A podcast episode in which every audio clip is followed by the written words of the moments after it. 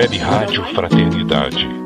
É a Web Rádio Fraternidade, a nossa ferramenta de paz. Invadindo ruas, campos e cidades, com amizade, amor, muito mais.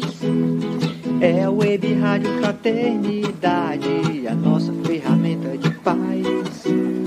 Invadindo ruas, campos e cidades, com amizade, amor, muito mais.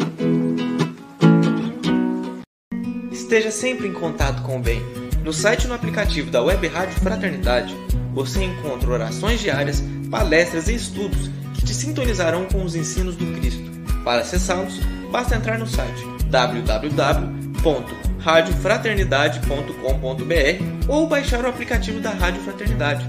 Neles, você pode ouvir a rádio em tempo real ou acessar o nosso acervo, Web Rádio Fraternidade, a emissora do bem na internet.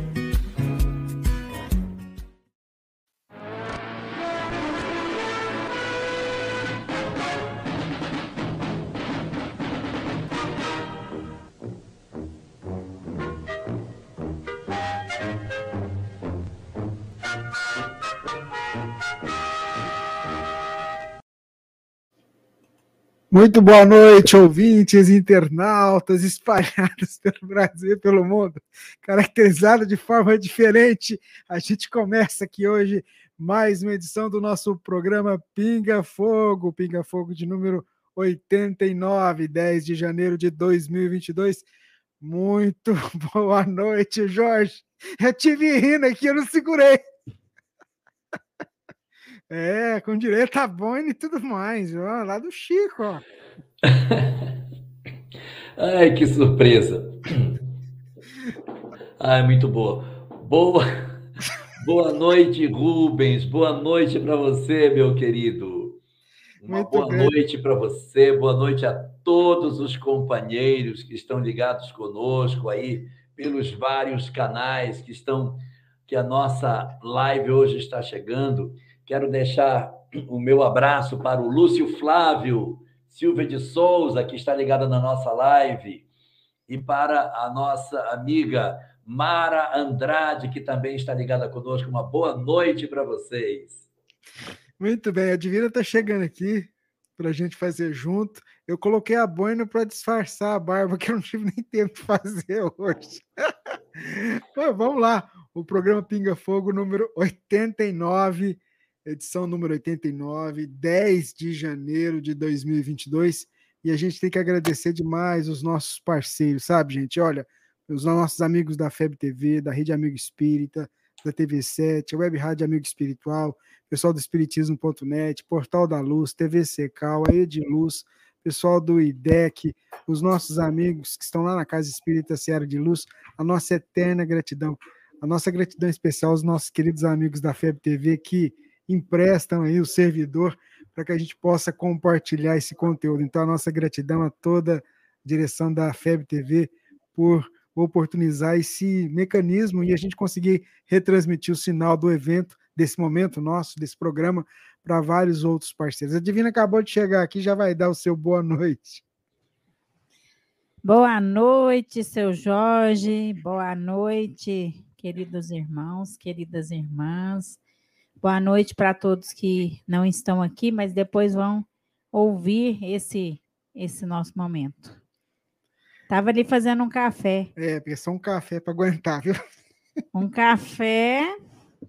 Olha só que especial. Café mineiro. Viu? Olha o que aqui tem. O Jorge não bebe café. Ai, tem o suspiro, é o suspiro da divina. o suspiro da divina. Tá vendo, né? Então vamos lá, vamos começar o nosso programa, vamos fazer a nossa prece inicial.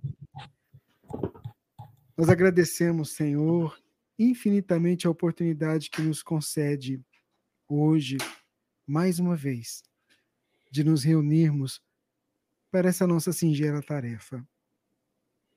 A gente compreende todas as nossas limitações, mas a nossa boa vontade em servir na tua seara bendita Permita que o nosso querido irmão Jorge Alahá continue sendo o seu fiel instrumento, Senhor. A cada esclarecimento, a cada palavra de conforto, possa ser inspirada por Ti e chegar aos corações dos nossos irmãos. Que esse nosso trabalho, que nós, ora, vamos iniciar, cumpra aquilo que foi planejado pela espiritualidade. E muito obrigado, Senhor, por permitir que a gente pudesse estar aqui hoje, servindo na tua seara bendita, sob a tua proteção e o teu amparo. Nós começamos esse trabalho na noite de hoje. Que assim seja. Bom, Jorge, o que, que você pensou para a gente refletir hoje? Boa noite, Rubens.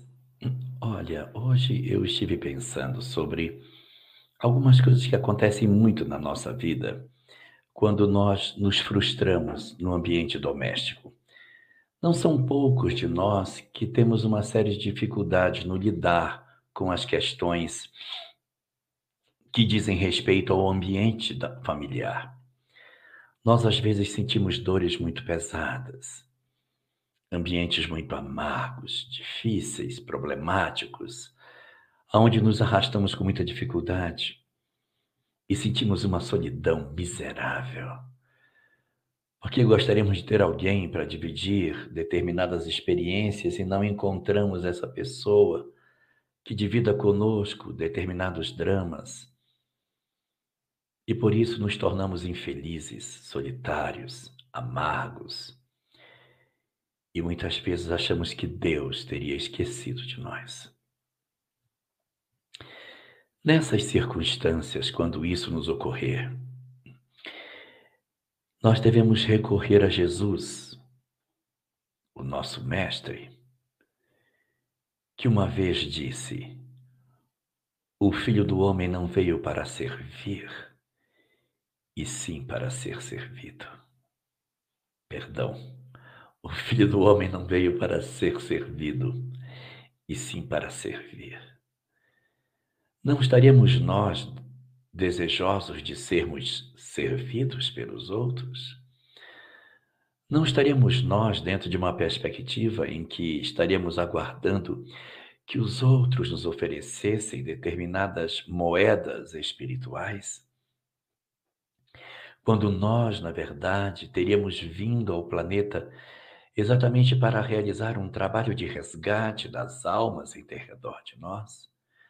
Um trabalho que pode ter sido motivado por culpas que nós trazemos do passado e que justificam que hoje nós estejamos a braços com determinadas dificuldades, tendo que lidar com determinados parentes que estão trançados com o nosso próprio passado e que nós precisamos trabalhar a nossa intimidade para vencermos a pequenez espiritual que nos impede de ver o real trabalho que temos para fazer.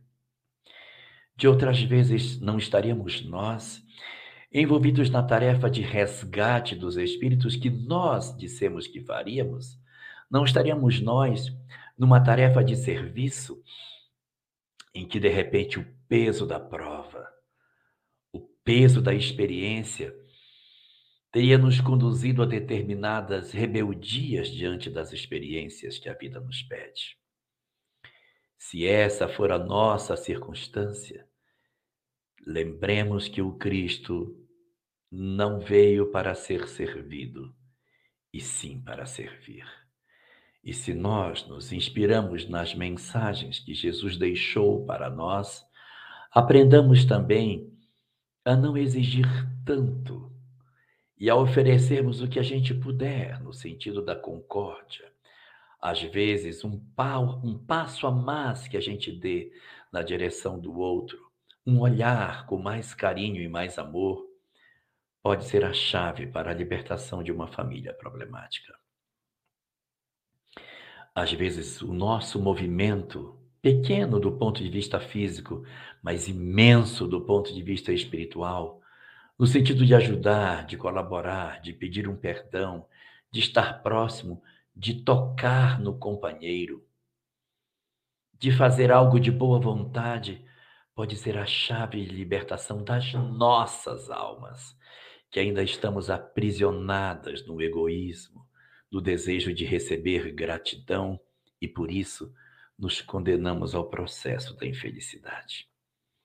Talvez nossa grande tarefa nessa encarnação seja esse movimento pequeno de resgate de alguém que, no fundo, no fundo, é o resgate de nós próprios. Sempre que nós resgatamos alguém dentro do lar, a bem da verdade, o resgatado somos nós, porque no esforço que fazemos de não desistir e estender socorro para aquele que geme em nosso derredor, estamos, na verdade, resgatando a nós próprios, justificando a nossa encarnação. E mais do que isso, justificando esse investimento que o Espiritismo está fazendo em nós. Os Espíritos estão movendo céus e terras para que esse conhecimento chegue aos nossos ouvidos, para que nós tomemos uma atitude que pode mudar o curso das nossas histórias de vida e não somente desta existência. Às vezes, um pequenino movimento que nós fazemos pode mudar a nossa história para sempre. Muito bem, Jorge, ouvintes, internautas, é isso mesmo. Vamos lá. Vamos seguindo com a primeira pergunta de hoje, Jorge.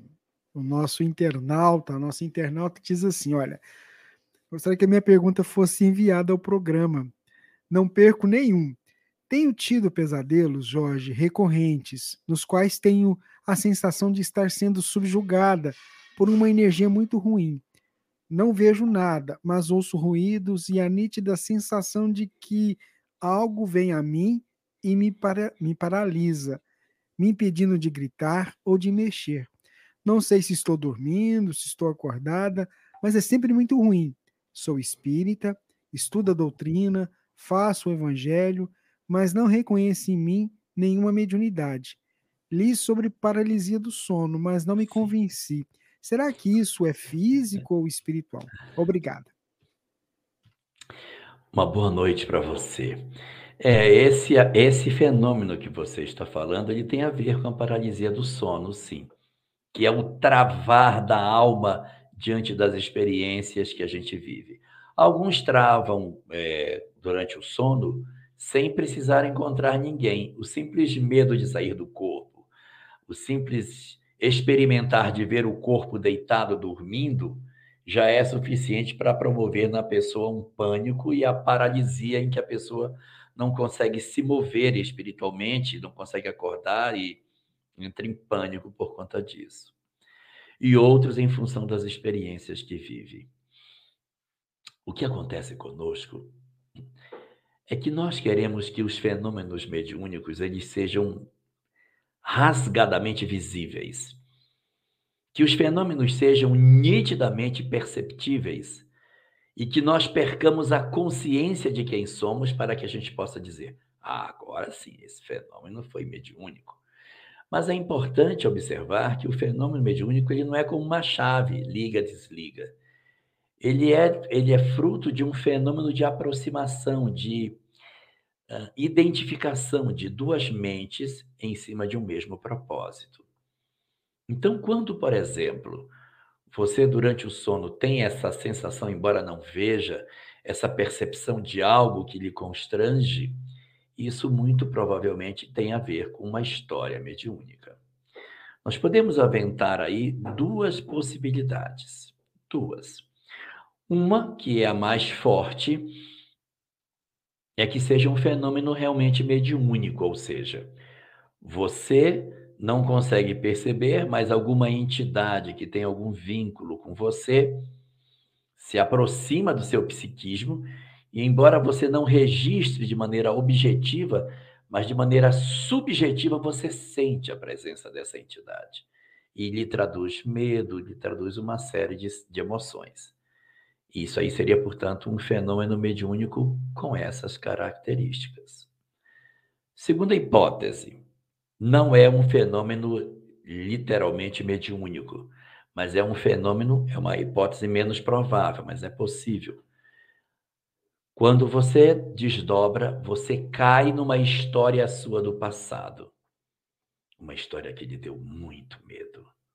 Você viveu uma experiência de muito pavor, por exemplo, foi sepultada viva, sentiu o caixão se fechar e você dentro do caixão, ainda viva, se debatendo, ou de repente desencarnou mesmo, mas em função do materialismo se, se sentiu como se estivesse viva dentro de um caixão, como se não tivesse morrido, mas já teria de fato. Então essas experiências muito traumáticas, elas acabam produzindo medo e quando alguns espíritos desdobram, eles caem nos seus clichês emocionais. Então é possível que seja uma lembrança. Então você tem aí duas hipóteses: um fenômeno mediúnico, que lhe produz pavor, uma lembrança do passado, que é eclode da memória, que lhe produz pavor. E uma terceira que surge da fusão das duas. A presença da entidade chama o passado. Quando ele se aproxima, ele evoca as experiências do ontem, que têm raízes no sofrimento, na dor, no medo, e você então experimenta esse tipo de emoção. É uma possibilidade.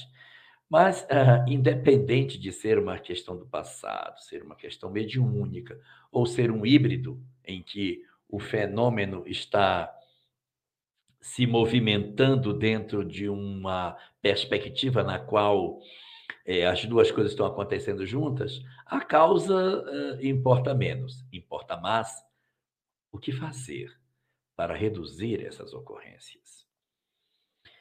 Se esse fenômeno se repete, se é uma história, como você vem dizendo, que vem se repetindo, uh, é possível que tenha raízes nas suas memórias. Então, é possível que a entidade se aproxima e evoque essas lembranças. Ou você lembrando disso espontaneamente, ou essa entidade faz visitas sistemáticas a você. Então, de toda forma, existem raízes de experiências indesejáveis no seu inconsciente. O que precisamos fazer? Nós precisamos enriquecer as suas memórias com coisas positivas. Como fazemos isso? Você vai precisar fazer uma dieta uma dieta de pensamentos positivos.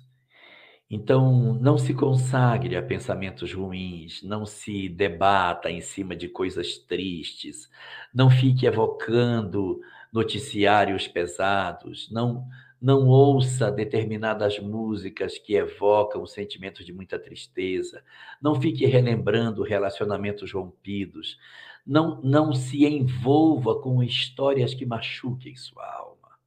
Faça uma, um regime para se, para se positivar. Um, coloque no YouTube músicas boas, músicas espíritas, músicas para cima, músicas que elevem e que não empurrem você para baixo. Faça um exercício nesse sentido, para encher o seu dia de boas emoções, de boas um, ligações do ponto de vista positivo. O culto do Evangelho no lar, nem preciso recomendar, porque você é espírita. Mas quero lhe fazer uma recomendação. Antes de dormir, não deite quando estiver cansada. Não deite quando já estiver exausta, se não aguento mais, vou para a cama.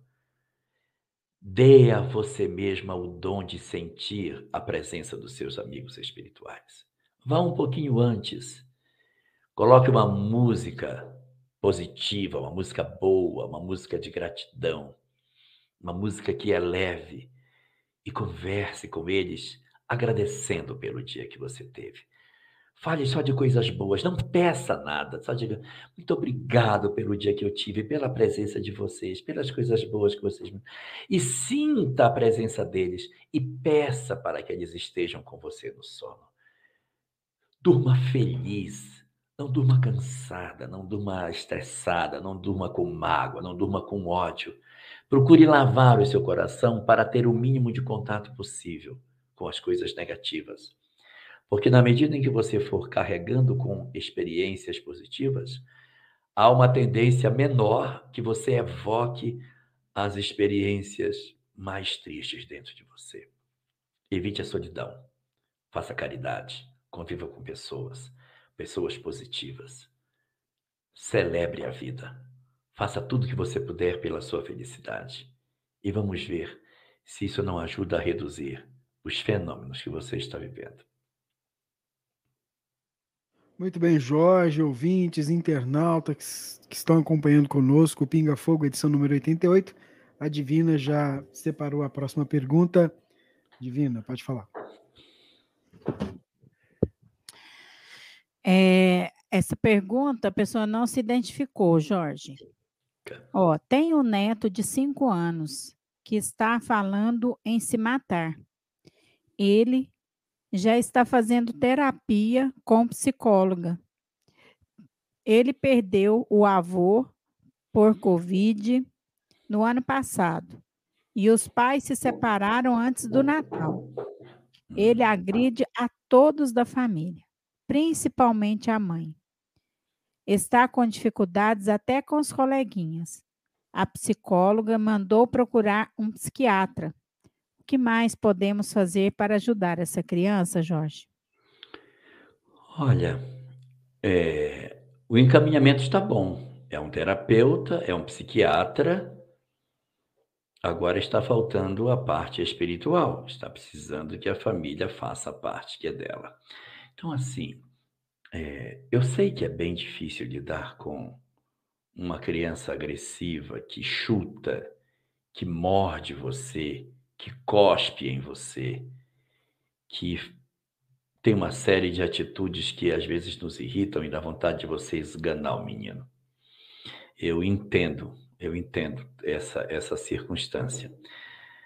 Mas a gente precisa ter uma percepção. Às vezes, o que a entidade que perturba a criança quer é só isso. Só que é um combustível para estimular ainda mais que isso aconteça. Então, o que, que a gente faz? A gente não deve, de repente, é, deixar com que o menino se torne senhor da situação. Que ele faça o que ele quer. Não, deixa, deixa, senão ele vai se. Não, deixa, deixa, senão ele vai se aborrecer. É preciso existir a, a, a contenção, no sentido do castigo. Ainda mais que ele tem cinco anos. Então, você não pode deixar que o menino chute, bata na mãe, puxa o cabelo dela, dê tapa na cara dela. Sem que nada aconteça. Não, ele está estressado, o psicólogo diz. Não, você precisa dizer: olha, isso você não pode fazer. Você não pode fazer isso. E, evidentemente, castigos proporcionais à idade que ele tem, ele precisa ter. Não vai brincar, não vai sair. Castigos que ele consiga. Não pode dar um castigo assim, você nunca mais vai ver televisão. Isso é um castigo é que não tem como aplicar. Você nunca mais, você vai ficar o dia inteiro. Não, a criança de 5 anos ela não consegue entender dia inteiro. Mas se você der uma punição proporcional à falta, curta, não precisa bater, não é necessário bater. Não é necessário bater.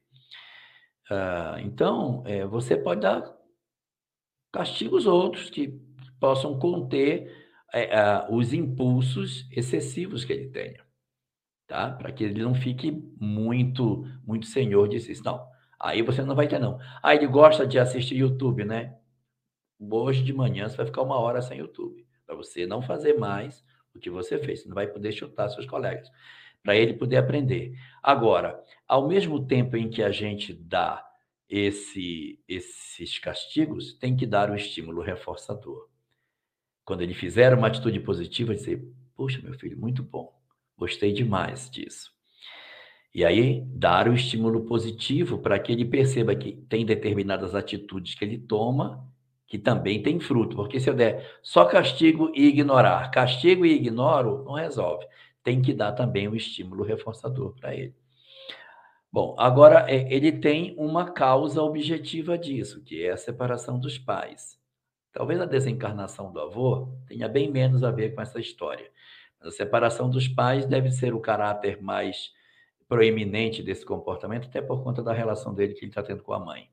Ele está punindo a mãe pela ausência do pai.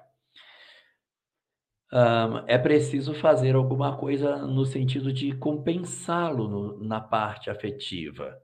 Ele está com. Isso é uma maneira que ele está tendo de compensar afetivamente. Então, é, dar uma atenção maior, levá-lo para uns locais onde ele possa se divertir. É sempre muito bom. E dizer para ele quando ele se comportou bom. Ficou muito bom, gostei muito do seu comportamento. Você não brigou com ninguém. Isso é muito legal. Então, a gente vai ver depois no outro local, porque você está se comportando mal, você não vai ver. Vai ficar em casa, você não vai ver. Você está brigando com os outros, empurrando os coleguinhas, então não vai ver. Então, estou lhe avisando que você não vai vir mais. Então, para você vir mais na semana que vem só, não vai poder querer fazer nunca mais. Né? Então, isso precisa ser feito. E do ponto de vista espiritual, evidentemente a família precisa orar mais. Fazer o culto do evangelho no lar é muito importante. Quando colocá-lo para dormir, ter paciência com ele. Crianças assim são agitadas demais para dormir. Você bota para dormir, levanta, bota para dormir, levanta. Acorda, paciência. Fica com ele, conta, fala coisas positivas para ele. Como você é bonito, meu filho, como você, como você é bom, como mamãe gosta tanto de você. Ele tem que dormir ouvindo que você gosta dele. E depois que ele dormir, não se demore, de, não tem, pronto, dormiu, vamos embora. Fica com ele. Preencha a taça do sentimento. Coloca no colo, deixa ele sentir afeto. Quanto mais ele sentir afeto, mais fácil vai ser fazer isso. E aí, se o centro espírita estiver aberto, levar para tomar passe, levar para que ele tenha a possibilidade de ter um contato no, lá no, no, centro espírita com alguém que possa dar um passe nele para ajudar uma possível vinculação espiritual que tem. E seguir a recomendação do psiquiatra e do médico. Provavelmente o psiquiatra vai dar algum tipo de medicação para que facilite para ele é, a construção de, de uma personalidade mais equilibrada. Então, é muito importante que vocês estejam todos atentos, porque é, essa fala dele de que ele vai se matar, precisa prestar atenção, mas talvez ela não tenha o sentido que a gente está querendo dar a ela ela pode ser apenas uma tentativa de chamar a atenção. Então a gente fica observando se ele tem comportamento suicida ou se é só uma maneira de agredir, porque às vezes ah, eles falam para chocar, para agredir, mas a gente fica atento, observar se ele tem interesse, não deixe ele ficar perto de lugares altos, com objetos cortantes, mas observe que às vezes a fala para cinco anos pode não representar objetivamente esse desejo, mas sim o de chocar as pessoas. Então, seguindo por esse caminho, talvez a gente consiga algum progresso. É fácil? Não é. É muito, muito difícil exige muita paciência, porque criança nessa idade, quando fica assim, fica bastante agressiva. Muito bem, Jorge. Vou pedir a Divina para fazer novamente uma outra pergunta. Divina, pode falar. A próxima pergunta é da Cláudia, lá do Rio Claro, São Paulo. Ela né, cumprimenta a todos e agradece, né? E ela pergunta o seguinte: ela tem um sobrinho de um aninho de idade e quase todas as noites ele chora dormindo e não acorda. Fica debatendo e chorando por um tempo, sem acordar. Isso deixa a mãe super preocupada, porque ela tenta acordá-lo e ele não acorda.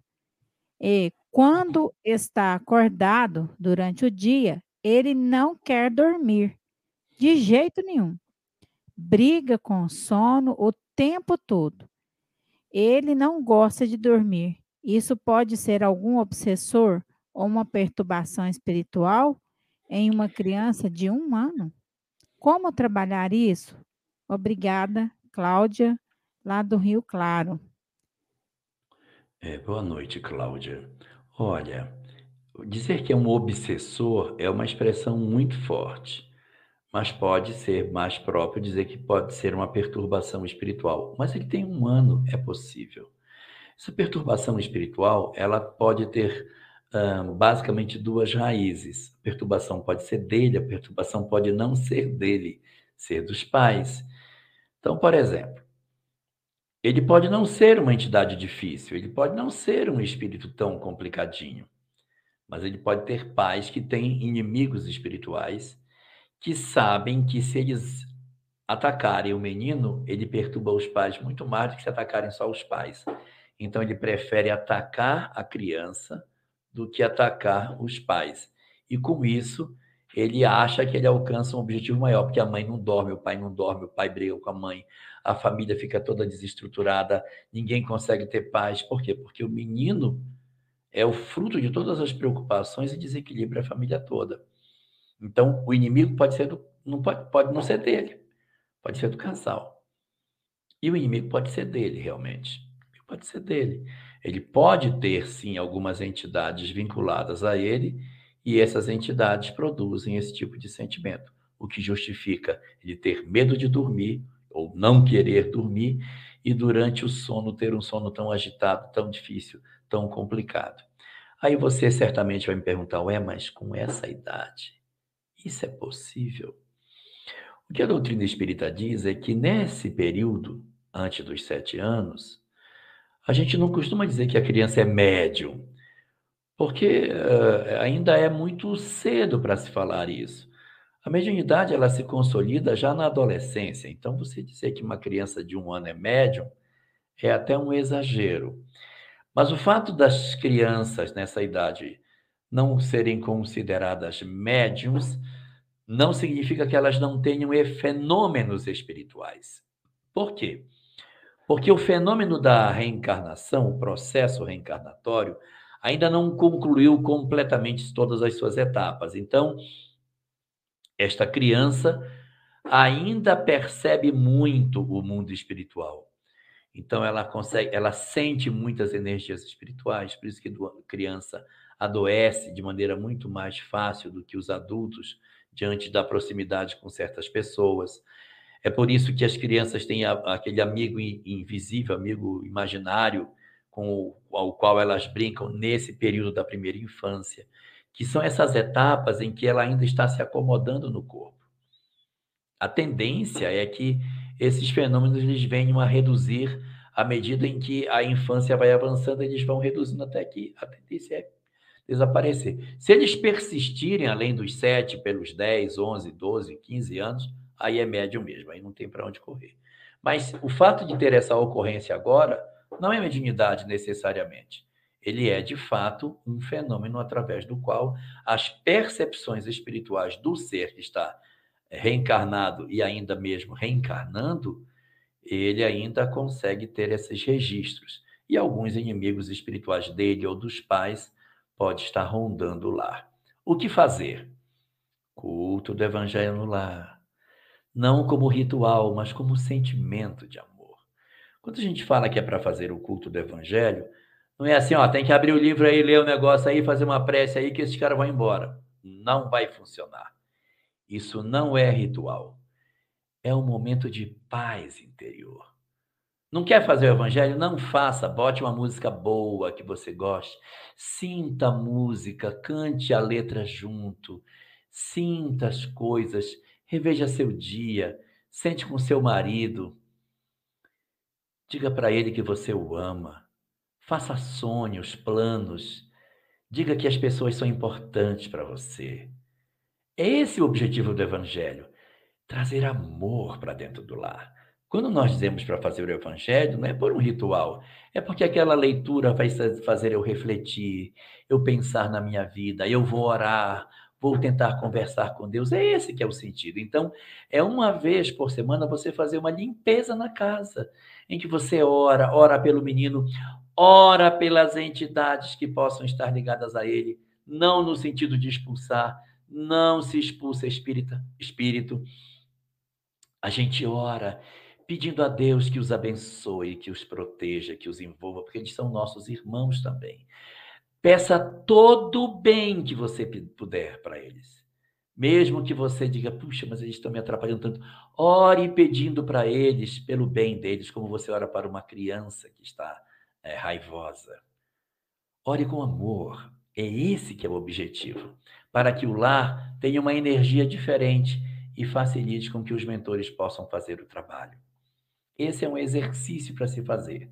E aí, acompanhando o andamento das coisas, de, de como vão se dar, de repente o menino vai vai melhorando, vai dormindo mais tranquilo, vai facilitando, orar quando ele estiver dormindo, conversar com ele dormindo, a, a dormir com ele próximo para dar sentido de proteção.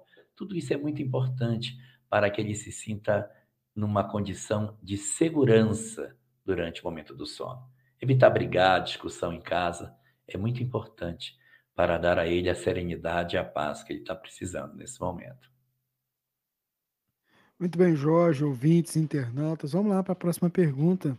Acabou de chegar aqui e, assim, às vezes a gente não consegue pegar, mas a gente vê que, que eu já falei isso para você, é a espiritualidade que vai, vai encaminhando. Porque normalmente não dá tempo da gente nem abrir o e-mail. E por acaso a Divina abriu e essa mensagem chegou para a gente aqui. Eu não vou dizer o nome, porque a pessoa pediu para não dizer, mas ela diz assim: Olha, estou acompanhando, não sei nem se vocês vão dar tempo de visualizar essa mensagem.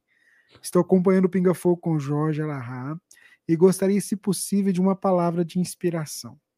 Tem uma irmã que acabou de saber ser HIV positivo. O marido, há meses, se encontra de médico em médico sem um tratamento, pois não, desco não descobrem nada físico. Agora sim, descobriram o HIV positivo. Só gostaria de uma palavra, pois ela está num estado de muita revolta. Gratidão e atenção de gratidão à atenção de vocês. A descoberta do HIV é nela. É, nela, né? Mas é o que parece por causa do esposo, né? É, o que deu a entender é que ainda não tinham achado a causa nele, mas se ela tem, é possível que seja dele, né? Não há nada, não há nada garantido, de repente até nem é. É, a, é, a primeira coisa que a gente precisa trabalhar dentro disso é que nós temos muito a tendência a dizer assim: ela pegou dele, ele é o culpado. Como se determinadas enfermidades de tão, de tão que foram, são mais graves, que elas ocorressem por conta do acaso. As enfermidades que são assim desse tipo, que são permanentes, elas não são enfermidades que a gente possa dizer que elas correm por conta de um de uma circunstância eh, sem uma causa espiritual. Não. Ele, de repente, foi colocado nessa história exatamente para ser um instrumento para fazer com que essa doença chegasse. Porque, olha, pode ser um HIV? Pode. Pode ser, pode ser uma tuberculose? Pode. Pode ser uma hanseníase? Pode.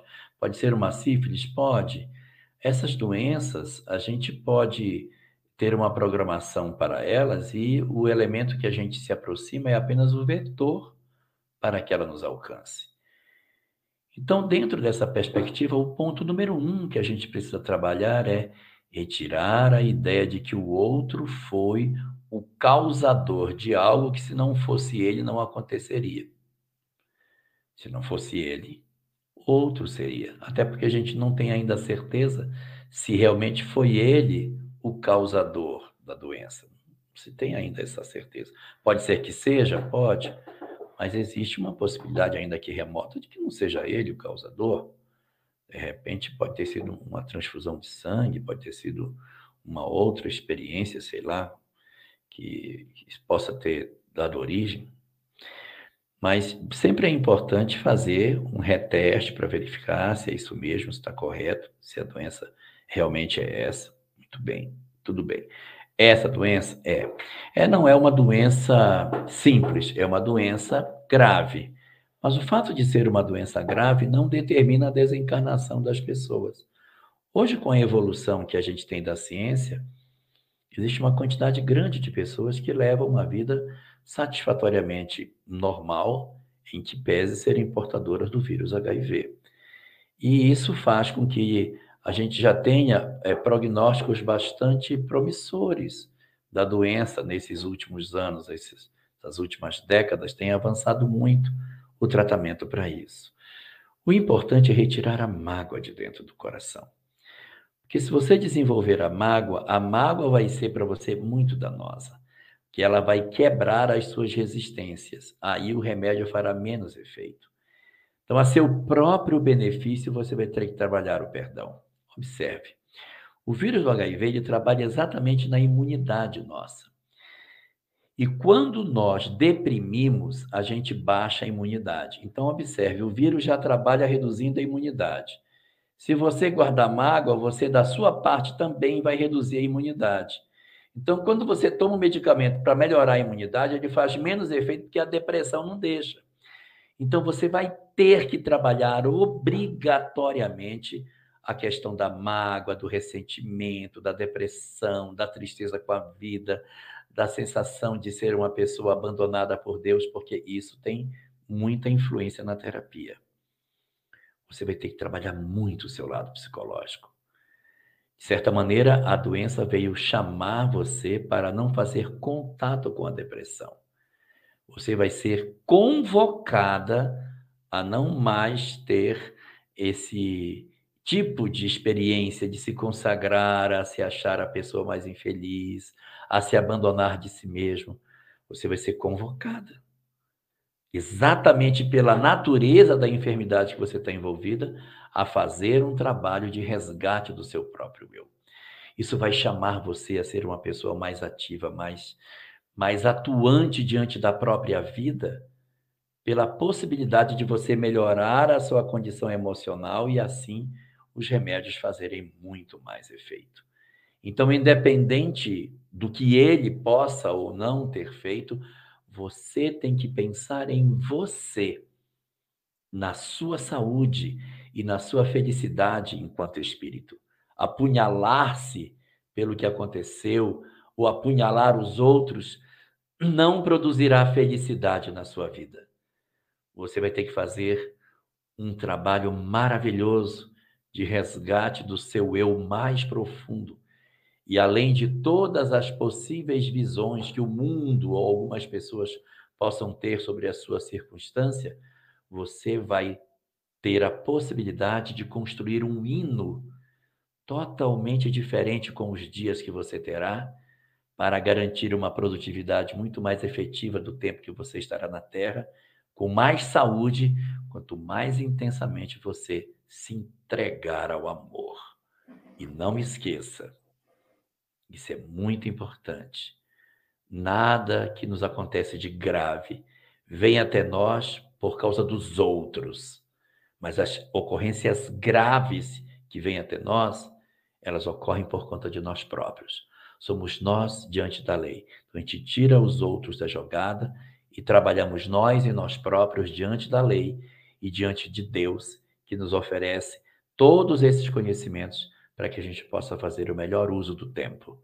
Faça isso e construa a partir de agora uma história diferente pela possibilidade de entender que a vida vai exigir bem mais de você, no sentido de viver o amor.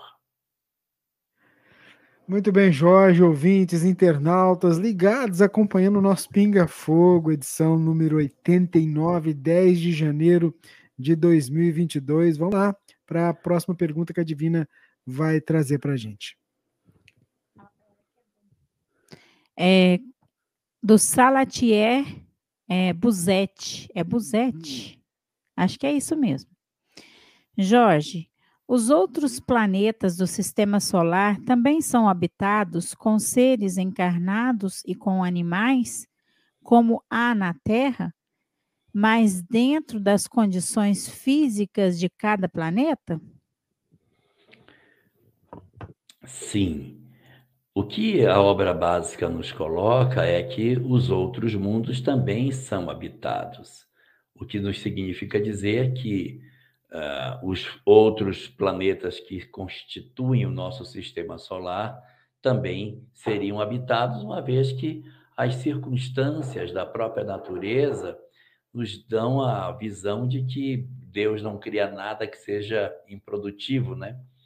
Então, qual seria a razão dele ter todas essas possibilidades de vida sem que ali nada existisse? Agora, nós não podemos esperar que a vida que se expresse nos outros planetas seja obrigatoriamente em cima do nosso modelo de vida que a gente conhece, dessas proteínas fosfatadas que constituem o nosso DNA. Talvez ela tenha uma outra forma de construção, nós só conhecemos esse modelo. Tudo na Terra é muito parecido, é tudo o mesmo tipo de DNA.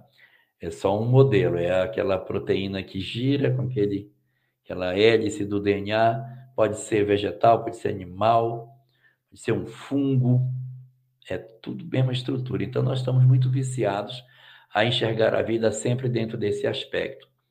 Mas ela pode ter uma outra forma de se estruturar e ela pode ter outras dimensões de se apresentar.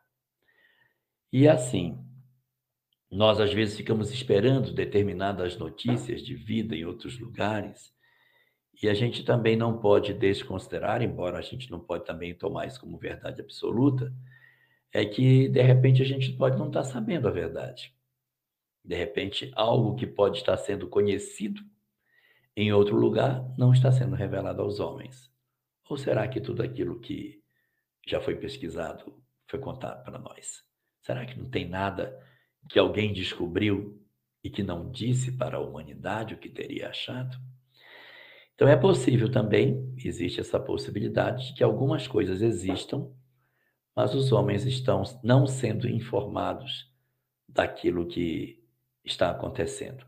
Mas respondendo a sua pergunta, Salatier, por aquilo que o livro espírita nos oferece, a obra básica, sim, os mundos do entorno do nosso sistema solar aqui seriam habitados em condições mais evoluídas ou menos evoluídas que a Terra, a depender de cada caso. Muito bem, ouvintes, internautas acompanhando o nosso Pinga Fogo. Vamos lá para a próxima pergunta que a gente separou para trazer aqui para nossa reflexão hoje. Vamos lá. O nosso ouvinte, é, Paulo, ele queria saber o seguinte. Ele parabeniza o trabalho, o programa, mas ele tem uma dúvida, Jorge. Onde fica armazenada as nossas memórias, os nossos registros? Ficam no perispírito, corpo mental ou no espírito? Existem muitas pessoas que falam que a memória nossa está no perispírito. Não é verdade. O perispírito não pode ter memória, que ele não pensa. Como é que ele vai ter memória? Ah, mas eu já vi em várias, vários livros falar que a memória está no perispírito. É, mas não é, não é exatamente isso, não. A memória não está no perispírito. Ela se expressa no perispírito. É como se o perispírito fosse um, um tipo de espelho da alma. Quando eu olho para um espelho, eu vejo uma imagem, mas não é o espelho que gera. Aquilo é um reflexo do que está em outro lugar. O corpo espiritual, o perispírito, ele não é nada mais do que um corpo. E como o corpo, ele é corpo. Ponto, acabou. Ele não tem memória, não tem lembrança, ele não pensa, ele é apenas uma veste. Mas o que ocorre? Nós impregnamos o, o nosso perispírito de fluidos que definem as nossas características. Então, os mentores, quando eles se aproximam de algum espírito, eles conseguem perceber no perispírito determinadas energias que contam quem nós somos. Energias de suicídio, energias de assassinato, de roubo, de violência, de agressão, de desequilíbrios. Essas energias, esses fluidos, eles estão no perispírito. Então, quando eu me aproximo de alguém, o perispírito fala das histórias que eu já vivi. Então, quando se diz que as memórias estão no perispírito, não é que elas estejam, elas se revelam nele, ele expressa o que se passa na intimidade da alma.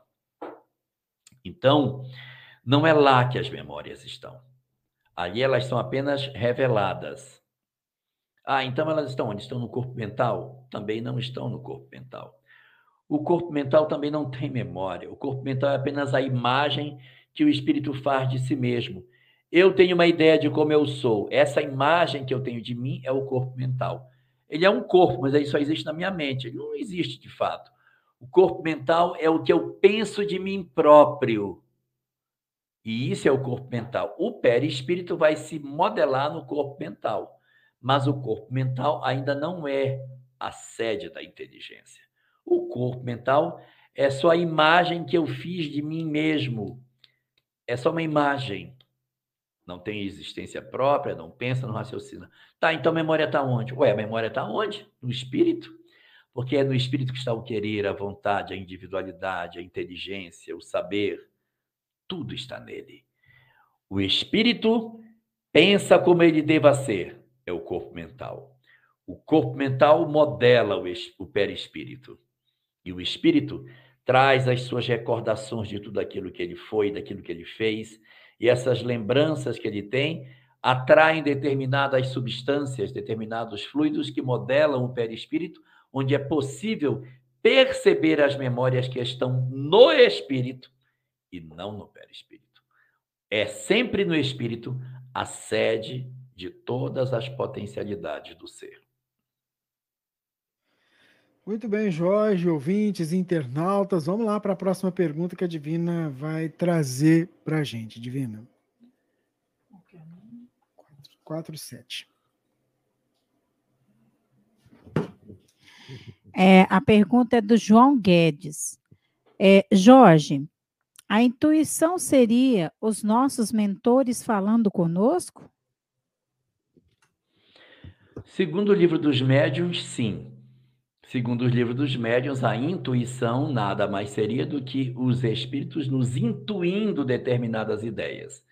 E nesse sentido, Allan Kardec chega a ser um pouquinho até mais preciosista, onde ele coloca que existem duas mediunidades que são parecidas: a intuição e a inspiração. E como seria a definição? A intuição é a inspiração quando fraca e a inspiração é a intuição quando forte. Pronto. Então, se eu sou intuído pelos espíritos, uma intuição. Mas se eu sou inspirado por eles, eu sinto intensamente a ideia dos espíritos em mim, aí não é mais só intuição. Ele está no nível mais profundo de intuição que nós podemos chamar de inspiração.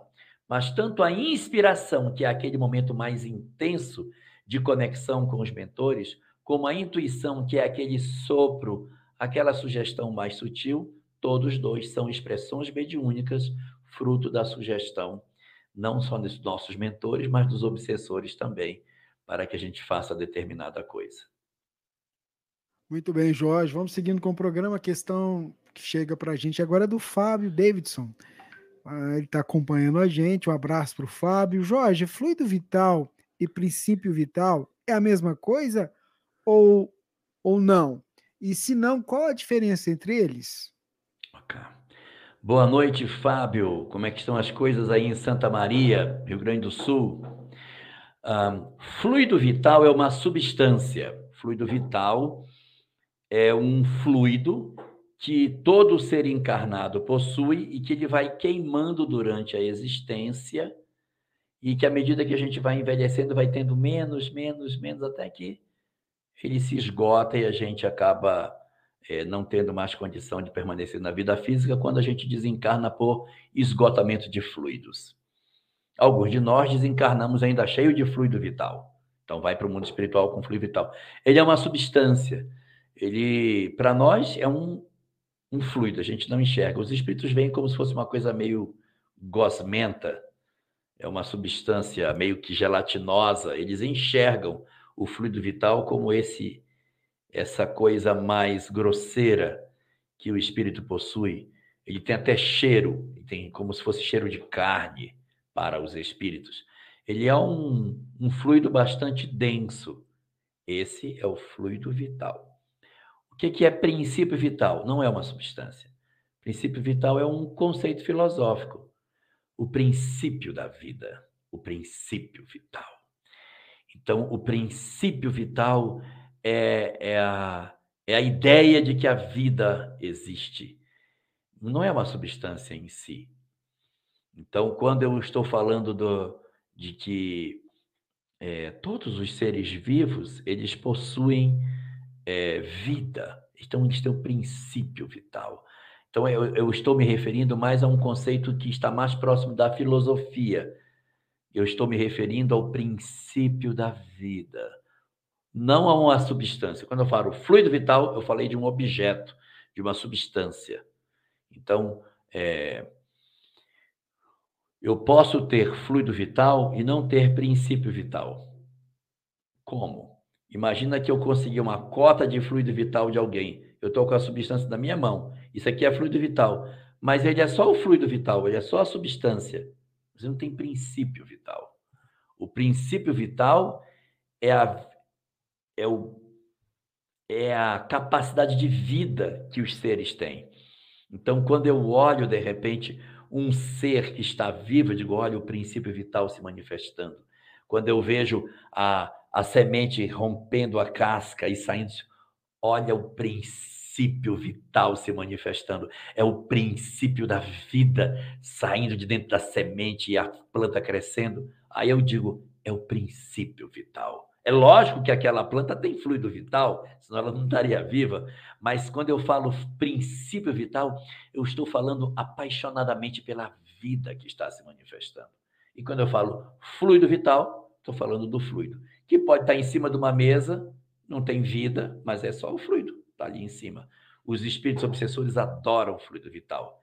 Foi da busca de fluido vital que surgiu a mitologia sobre os chamados vampiros, que nada mais são do que entidades enlouquecidas por essa substância que para eles, para as entidades perturbadas, é muito interessante, mas que os mentores nem querem saber dela porque elas não nos ajudam. Muito bem, Jorge. Vamos seguindo com o programa. Divina traz a próxima pergunta, Divina. A próxima pergunta é do Vinícius Silva. Boa noite, Jorge. Gratidão por mais um Pinga Fogo. Gostaria que me esclarecesse. Podemos nos comunicar de forma verbal ou escrita com nossos mentores espirituais? Vinícius, Belo Horizonte, Minas Gerais. Olha, Vinícius, a gente sim pode se comunicar com os nossos mentores, mas não é pela, pela palavra, é pela energia que a palavra tem que não é a palavra em si, mas é quando a gente está articulando a palavra, eu estou me comunicando com eles. Por exemplo, existem algumas religiões que gostam muito de é, fazer orações em outros idiomas. Tem várias, não tem só uma, não, tem várias doutrinas que as pessoas oram em outro idioma. E às vezes nem sabem o que estão dizendo. Então, se elas não sabem o que elas estão dizendo, elas estão falando, mas o mentor diz, agora ela falou tal coisa, agora eu ouvi. Não, ela vai ouvir, o mentor vai ouvir aquilo que o coração carrega, aquilo que o coração vai transportar. Então, é, quando eu estou falando com meus mentores, não é que eu estou falando com eles. Quando eu falo, meu pensamento acompanha a minha fala e isso leva para eles. Mas se eu estou lendo um negócio no outro idioma, pará, papapá, papapá, papapá, papapá, papapá, mas eu não sei o que estou dizendo, o que, que eu estou falando com meu mentor? Eu não sei o que estou dizendo. Então, não construo uma, um pensamento que leve uma informação para eles. Mas quando eu estou falando no meu idioma, aí sim, quando eu estou falando, eu estou construindo um pensamento. E é esse pensamento construído que se comunica com o meu mentor. Então, respondendo a sua pergunta, posso me comunicar pela fala e pela escrita? Posso, mas eu preciso compor essa fala e essa escrita com o pensamento que empurra essas palavras. Palavra pela palavra, sem ter pensamento associado, não surte o mesmo efeito. Muito bem, Jorge, ouvintes, internautas. Vamos lá, a próxima pergunta que chega para a gente é da Cristiane.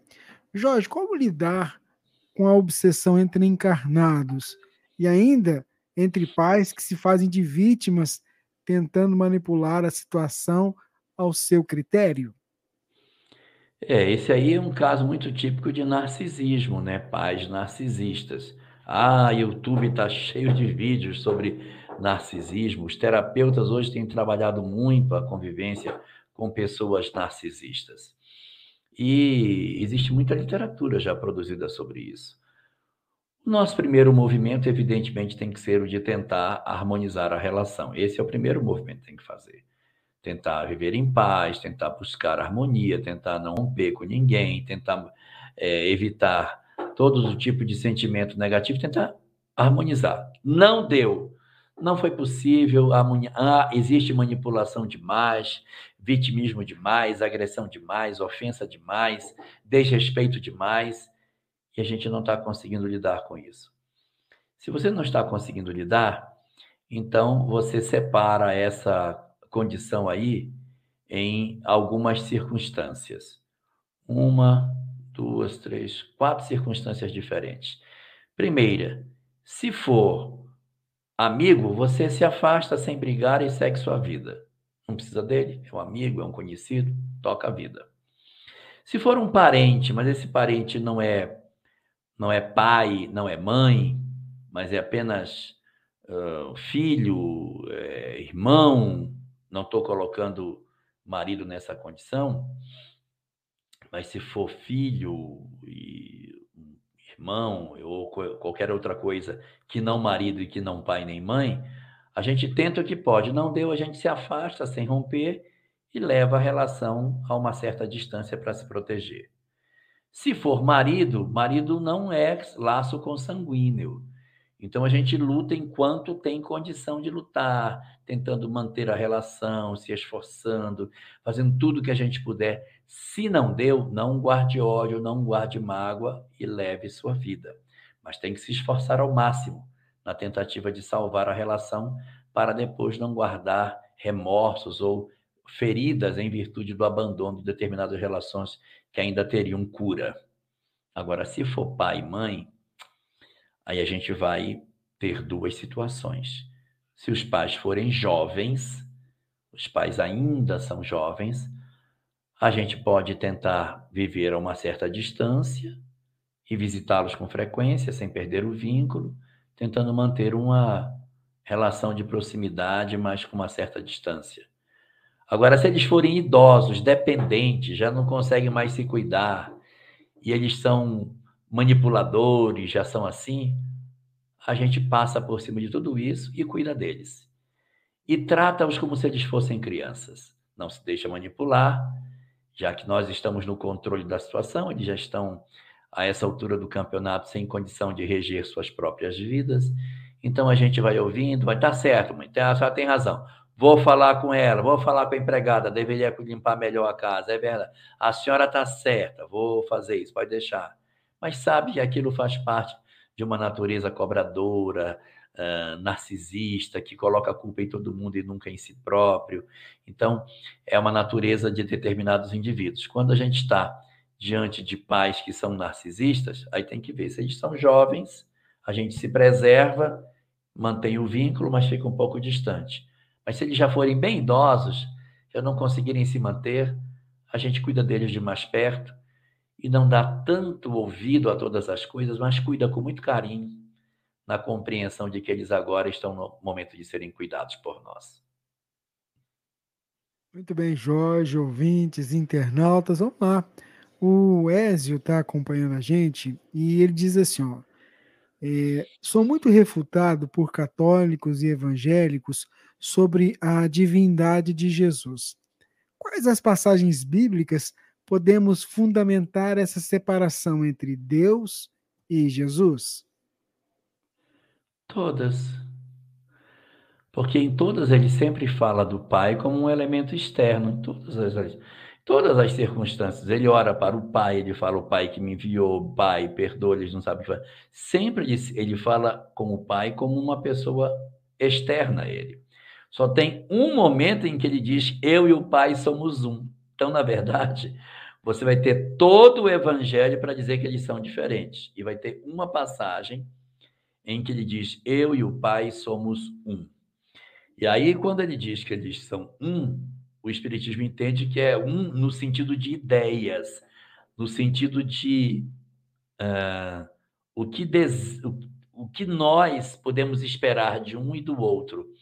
Ou seja, Jesus expressa para nós de maneira muito nítida o que Deus quer da gente. O grau de evolução que Jesus está é tão grande em relação ao nosso que nós não conseguimos perceber diferença entre Deus e Jesus. Então, na verdade, você vai encontrar uma passagem só que diz que eles são iguais. Todas as demais são diferentes. E aí, quando você conversar com os seus amigos, Não discuta com eles sobre o que diverge. Diga para eles, não vai discutir o que, o que diverge. O que, que a gente vai construir com isso? Não vamos construir nada. A gente tem que construir em cima do que foi que ele disse. E utilize o tempo com os seus amigos para conversar sobre as belezas daquilo que Jesus trouxe. Se ele era Deus, se ele não era Deus, não é tão importante como o aproveitar dos seus amigos para conversar sobre Jesus. Porque, de repente, vocês estão tendo oportunidades maravilhosas para conseguirem conversar sobre determinadas coisas lindas e estão discutindo se ele era ou não era Deus e estão esquecendo de discutir e conversar sobre a excelência de seu evangelho. Muito bem, Jorge, Alahá, ouvintes. Quer tomar água? Eu não vi você tomando água. Toma aguinha. Isso, muito bem. É isso, vamos lá. O Pinga Fogo número 89, dia 10 de janeiro de 2022. A Divina já tem ali a próxima pergunta. A próxima pergunta é de Iria Maria Santos. Olá, boa noite. Eu sou de é, Campo. Já vou fazer minha pergunta. Quero saber do senhor se uma sessão de terapia de regressão eu posso chegar até vidas passadas ou somente acessar a vida atual. Não, mas a terapia de vidas passadas é exatamente para acessar as vidas passadas. Então, na terapia de vidas passadas, o objetivo é exatamente esse: acessar outras existências que não exatamente é, é, essa que a gente vive. Se, se o nome é exatamente esse, vidas passadas, é para acessar o passado nosso. Aí tem várias técnicas que os terapeutas utilizam para conseguir acessar isso, umas mais, outras menos eficazes. Muito bem, Jorge Alahá, ouvintes, internautas. Vamos lá para a próxima pergunta que chegou para a gente. É... É... Jorge, você é inspirado pelos bons espíritos? Você concorda com essa minha colocação? Maria das Graças. Ah, olha só. É, esses tempos de pinga-fogo têm me trazido muitas reflexões nesse sentido. Eu sempre me considerei não médium, mas eu percebo durante algumas lives que eu faço que algumas ideias que me são trazidas eu não tinha antes de da live começar. Então elas me surgem na hora, determinadas visões que, que eu tenho sobre determinadas circunstâncias, é, elas não eram pré-conhecidas. E eu começo a atribuir isso a, a uma sugestão que os espíritos possam estar dando nesse sentido. Mas eu, objetivamente, eu não vejo, eu não enxergo, eu não arrepio, eu não sinto absolutamente nada. Então, assim, às vezes eu vou em alguns lugares, as pessoas ficam passando mal, não sinto nada, não. Estou normal aqui. Isso, nossa, passando. Aí outras pessoas se emocionam, choram. Não estou sentindo nada, não. Coração, eu acho que é coração de pedra. Nem sinto o, o positivo nem o negativo. Mas eu observo no Pinga Fogo que algumas, Pinga Fogo principalmente, mas em outras lives também, algumas ideias que surgem que elas são construídas em cima é, de alguma coisa que não veio de mim. Mas assim, não perco a, a, minha compreensão, não perco, já ah, não sei mais quem eu sou. Não, eu fico perfeitamente como eu sou. Apenas a ideia que me vem, que não é uma ideia que me era minha antes. É o clique. É, dá uns cliques. É, já é um bom começo, né?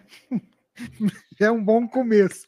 Falando em, já falando em mediunidade, tem uma pergunta aqui do, do Manuel Neto que ele quer saber o seguinte: o médium, ele pode perder a sua mediunidade?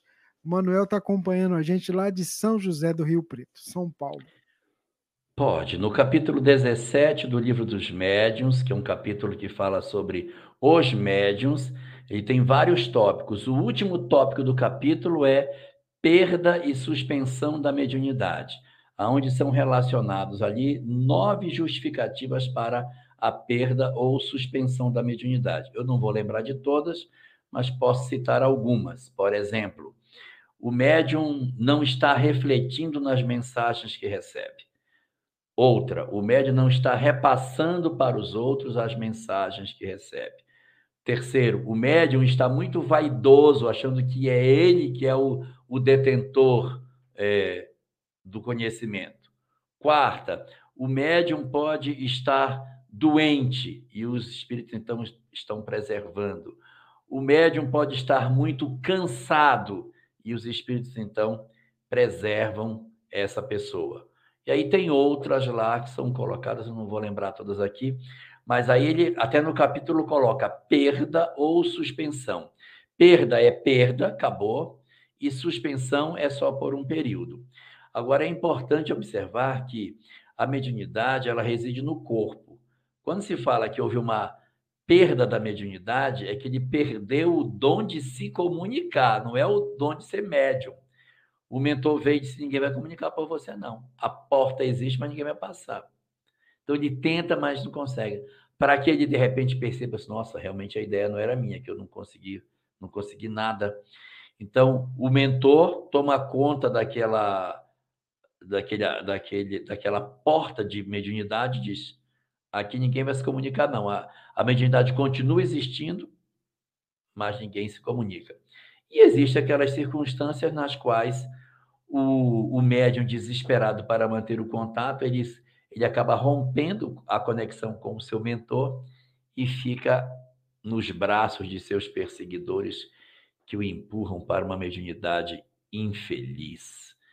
Então, pode acontecer também isso. Ele acaba se conectando a entidades perversas que acabam utilizando a mediunidade dele para a sua derrocada final. Muito bem, Jorge, ouvintes, internautas que estão acompanhando esse nosso trabalho, não só aqui pelos canais no YouTube, no Facebook dos parceiros, mas estão ouvindo aí a Rádio Fraternidade, acompanhando o áudio. Então, nosso carinho para vocês que estão com a gente aí acompanhando esse nosso momento. Aí, ó, fui olhar aqui e perdi a pergunta. Mas vamos lá, vou fazer essa daqui, ó. É, minha mãe minha mãe faz 16 anos que faleceu. Sempre sonho com ela. Quando uma pessoa encarna, a gente pode continuar sonhando ou os sonhos param?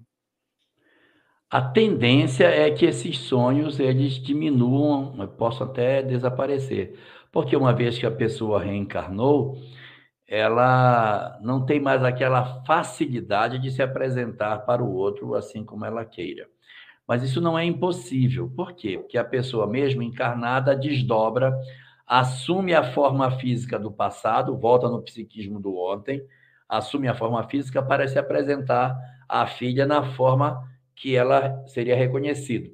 Se ela aparecesse com a forma da atual existência, a filha não, não entenderia. Então, ela para, se concentra, cai no psiquismo do passado, remodela e se apresenta. Mas o mais típico nas reencarnações é que os fenômenos de aparecimento reduzam drasticamente.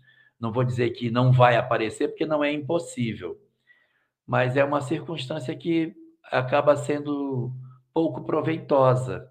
Só em condições especialíssimas que justificariam o espírito aparecer depois de encarnado. A tendência, na verdade, é uma redução dessa ocorrência de evidência, uma vez que a gente já reencarnou.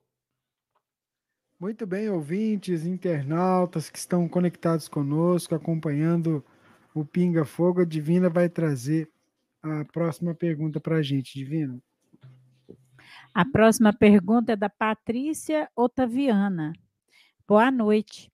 As transições de regeneração para o mundo feliz também são difíceis como o período que vivemos? Ou essa transição traumática é característica da saída da expiação e provas? Ela é difícil, mas ela não é traumática. Ela é difícil no sentido de que nos mundos de regeneração não é ainda um mundo superior, é um mundo onde os espíritos são desejosos de fazer o bem. Mas para ingressar no mundo feliz, você tem que verdadeiramente já ter se despojado das nossas condições humanas é muito mais difícil entrar no mundo de mundo feliz hoje para nós do que no mundo de regeneração. Para entrar no mundo de regeneração, basta que eu diga: eu não quero ser como eu sou, estou cansado de ser como eu sou, eu quero ser diferente, eu quero amar as pessoas, eu quero mudar, eu quero ser uma outra pessoa de verdade. Quando esse propósito é firme, eu digo: eu não quero mais ser assim, aí eu entrei na regeneração. Eu já posso ser regeneração hoje. Quando eu digo assim, não quero mais, não quero mais, não quero mais amar, odiar ninguém, eu quero amar as pessoas, eu quero ser bom, não quero ter mago, quero tirar o ódio do meu coração, eu quero fazer bem aos outros. Regeneração. Mas, mundos felizes, eu já faço isso. Eu já resolvi isso. Isso não é desejo, isso é realidade.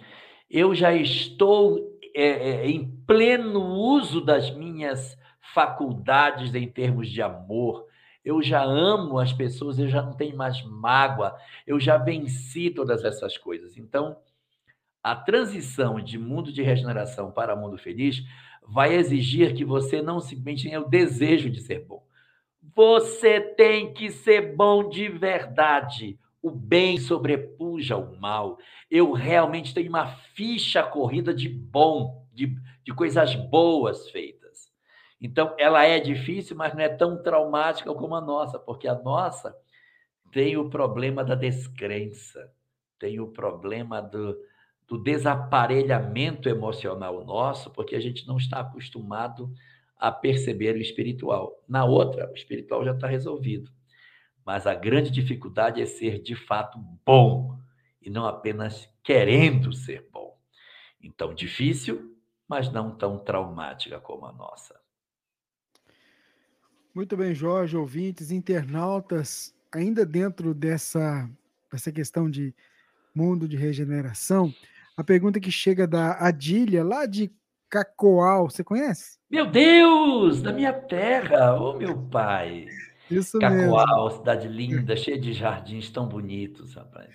Que legal. Então, a Adília quer saber o seguinte: ó, no livro No Mundo de Regenera Regeneração, na página 276, é descrito que o planeta ao qual estão sendo enviados os espíritos recalcitrantes, ele é bem parecido com a Terra de alguns bilhões de anos da sua organização e habitabilidade. Aí, então esses espíritos que estão migrando para lá, eles demorarão ainda para reencarnar nesse planeta pela condição física do mesmo, ficando assim no plano espiritual do planeta esperando a reencarnação?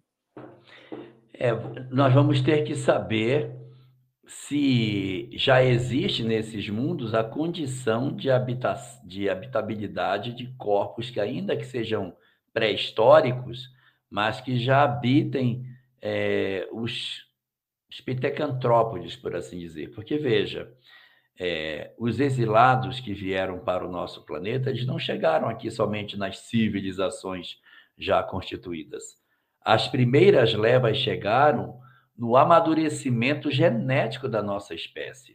Então, eles vieram, inclusive, para empurrar a genética. Eles nasceram as suas primeiras experiências ainda nas fases do pitecantrópode, empurrando a, a tamanho da caixa craniana, deslocando o polegar para ficar em oposição aos dedos. Então, eles também trabalharam nas mutações físicas que o nosso corpo fez físico sofreu, e depois na construção da civilização. Então é bastante razoável que essas entidades que estão saindo da Terra, elas sigam para um planeta onde a espécie humana ainda não está totalmente constituída. Eles vão ainda trabalhar no desenho dessa espécie que está em processo de surgimento. E outras levas que vão vir depois já pegarão esses espíritos, jamais, esses corpos jamais amadurecidos. Então, as migrações se dão a si mesmo, no período da transição para, da pré-história para a história.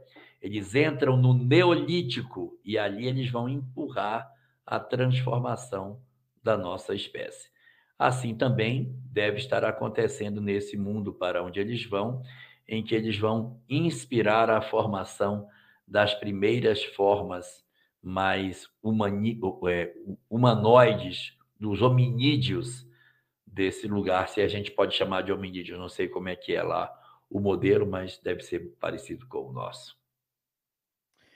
Muito bem, Jorge, ouvintes, internautas. Vamos lá, Divina separou a próxima pergunta, Divina. A próxima pergunta é da nossa querida irmã Adriana. É, ela diz o seguinte: Jorge, meu filho de 10 anos nunca gostou de carne e durante a pandemia virou vegetariano. Eu também, mas o irmão e o pai não. Mas ele desenvolveu toque e intolerância, intolerância contra tudo que imagina que tocou em carne e ovo, incluindo pessoas e objetos. Fica com medo de pisar no chão para não matar formigas. Por favor, envie orientações para nós. Gratidão imensa. É toque mesmo. Transtorno obsessivo compulsivo. Vai precisar de um terapeuta para poder trabalhar essas, essas emoções. É, é compreensível que o nosso amadurecimento nos leve a uma, um questionamento sobre a nossa alimentação. Isso é, é, até esperado que a nossa humanidade faça esse movimento.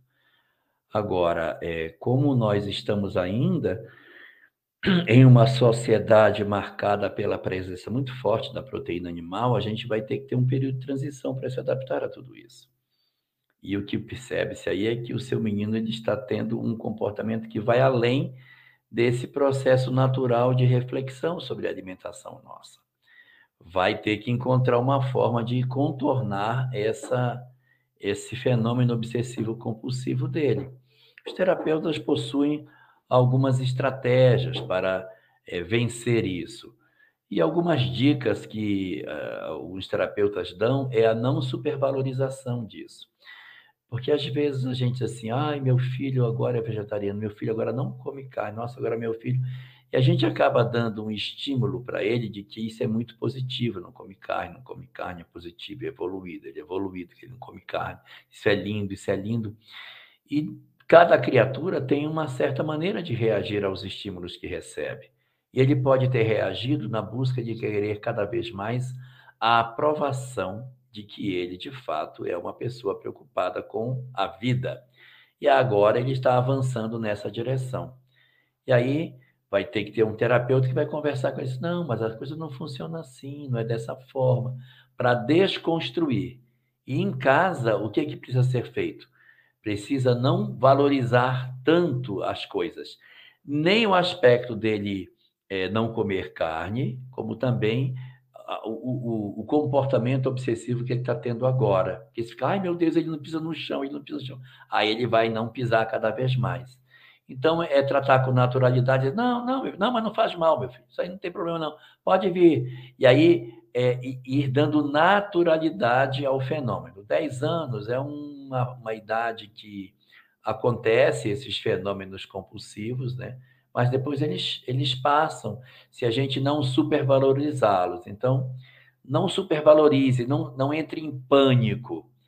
Trabalhe com naturalidade e e dê estímulos a ele quando ele, de certa maneira, transgredir essas regras. Ele precisar dizer, não, pois é e tal. Ande com naturalidade, mostre que, que pode ser feito. Uma outra coisa que você pode fazer também é, como você já fez, reduzir a sua alimentação que você fez, dizer para ele, olha, a mãe também não come, mas eu não tenho esse tipo de coisa. Então é assim, meu filho, a gente não precisa ter essa preocupação tão grande. Então você reduz junto com ele e mostra que você consegue não se alimentar, mas não ter essa dificuldade. Então, mas você tem que conviver, você vai ter que ir para a escola. Como é que vai ser? Não funciona dessa forma. E não tirar o terapeuta da rota dele, porque o terapeuta é que vai dar as estratégias de como a gente vencer isso e trabalhar com naturalidade. Não se apavore, não entre em pânico, porque às vezes a gente se assusta muito e não quer pisar no chão não se assustar e ir dando os estímulos reforçadores positivos para ele quando ele apresentar sinais de transgressão desse, dessa compulsão que ele está apresentando. Muito bem, Jorge, ouvintes, internautas, pode falar, Divina.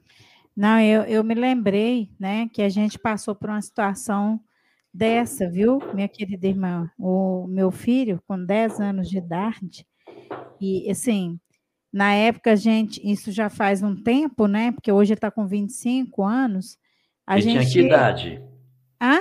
Hoje ele, tem 25. Hoje ele tem 25. Não, na época. época 10 anos. 10 Aí, anos. quando você citou, né, eu lembrei do fato, né? Ele entrou num processo tão complicado que ele lavava as mãos de, de um em um minuto. A mão dele é, é, é, ficou assim, carne viva. E com relação a, a, a comer, né? A comer carne, é, nós passamos por um processo é, assim, meio que parecido, né? Com a minha filha mais nova, ela também, né, deixou de comer carne, e assim, foi um processo muito complicado, porque teve uma época que eu também não comi carne, né? E assim, foi por dois anos. E aí depois eu retornei, né? Até por motivo de saúde mesmo dela. E aí nós passamos a comer carne, e aí durante a pandemia ela passou a não comer carne, né? E depois entrou no processo de ser assim. É... Uma origem animal, né? É, nada de origem animal. Então foi Vegana. vegana. Isso, é. Foi muito complicado, porque assim, era quase que obrigatório todos da casa serem assim, É. né? É, e assim, é, foi um processo muito dolorido, assim, para todos nós. Mas agora, né, assim, depois de várias conversas, né, é, ela mudou sim o comportamento. Então, eu e o Rubens, nós comemos carne, nós tomamos leite, comemos ovo, né? E, e ela, assim, graças a Deus, ela é, não, ela não não está no processo tão radical, né? Hoje ela é vegetariana só, né? Mas come outros alimentos, né, de origem animal. Mas é um processo assim meio que complicado mesmo, Jorge. Eu, É. eu me coloquei no lugar da. É porque também é a, pessoa. a- a questão cultural nossa mesmo também, né, Jorge? É, é muito a difícil, né? Mas, ó, o fato dele, dele, dele não estar se alimentando de carne é muito positivo. O grande problema está nesse excesso de que não quer pisar no chão para não matar as formigas, essa, esse, essa, essa visão que, que vai além daquilo que a gente poderia encontrar como razoável. Daqui a pouco a pessoa respira e está matando bactérias, né? Então, você tem todo um, um- uma reflexão que tem que fazer assim, não, eu, por que, que você não se alimenta? Para não ser cruel com os animais. Perfeito. Eu também tenho uma alimentação que é diferenciada, eu. Eu. Mas, é, mas isso não significa que em outras circunstâncias eu tenho que. Eu viajo muito, às vezes eu tenho que é, comer determinadas coisas que eu não sou acostumado a comer, mas, mas eu naturalmente faço as minhas eleições do que, que eu como, do que, que eu não como, em termos de proteína animal. Agora, é, o excesso dessa coisa de você é, ir para esse ponto extremo de não, não pisar no chão, de não querer tocar nas pessoas que podem ter tocado em coisa animal, de não querer tocar em alguém que tocou num ovo, aí você percebe que já passou do ponto que deveria ser. Que vai tirar, inclusive, a possibilidade de convivência da pessoa. Mas isso pode ser um, um processo exatamente dessa janela de mudança, que aí o indivíduo faz e retorna. Eu já tive uma vizinha também que tinha a compulsão de lavar as mãos.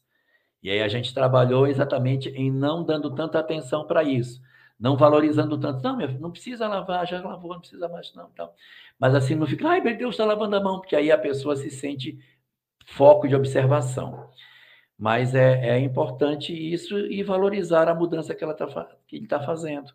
É muito bom. Muito bem. Lá, Rubens, quem está conosco aqui, ó, a Ana Tereza. Ia- eu ia colocar Então vai aí, leia a mensagem dela. Eu Ah. pus aqui para você, ó. É, tá lá na tela Ah, lá então já. vai. Parabéns. Eita, minha irmã, Tá que, vendo? Ô, Ana Teresa, que, que, que honra, poxa vida, você aqui com a gente. Muito obrigado por você estar aqui. Poxa vida, um abraço para o Júlio. Então, olha só. O José Antônio está acompanhando a gente, Jorge, e ele tem uma dúvida que é o seguinte: olha. Quando Jesus diz a Nicodemos, o homem tem que renascer da água e do espírito, o que, que a gente pode entender? Pergunta o José Antônio.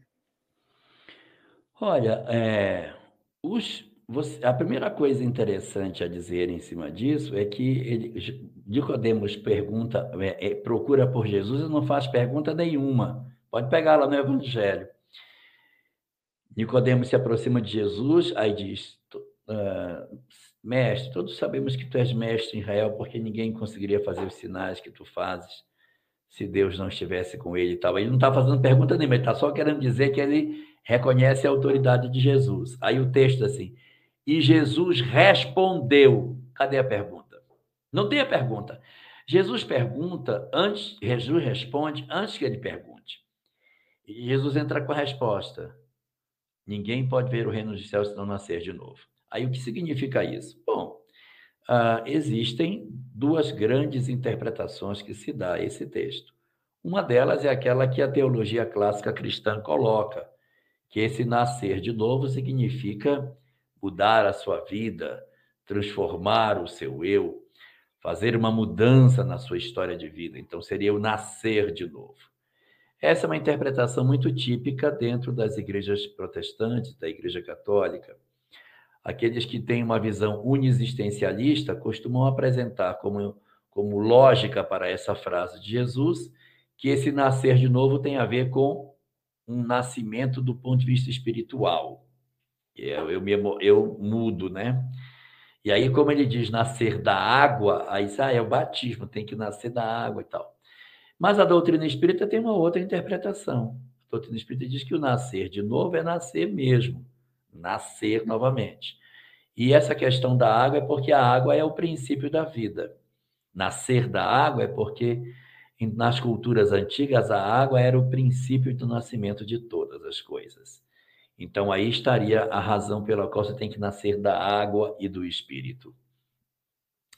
E aí é importante lembrar que é, a Cabala, que é um conhecimento judaico muito antigo e que já existia à época de Jesus, já falava da reencarnação há muito tempo, que é conhecido entre os judeus como Gilgulin. O Gilgul, Gilgul é o círculo, a volta, Gilgul. E o plural de Gilgul Gilgulin, então as voltas, os círculos, isso é chamado de reencarnação. Então, os renascimentos, o Gilgulin, já era conhecido na, entre os, os judeus há muito tempo. Os essênios eram grandes conhecedores desse, desse saber, a Cabala.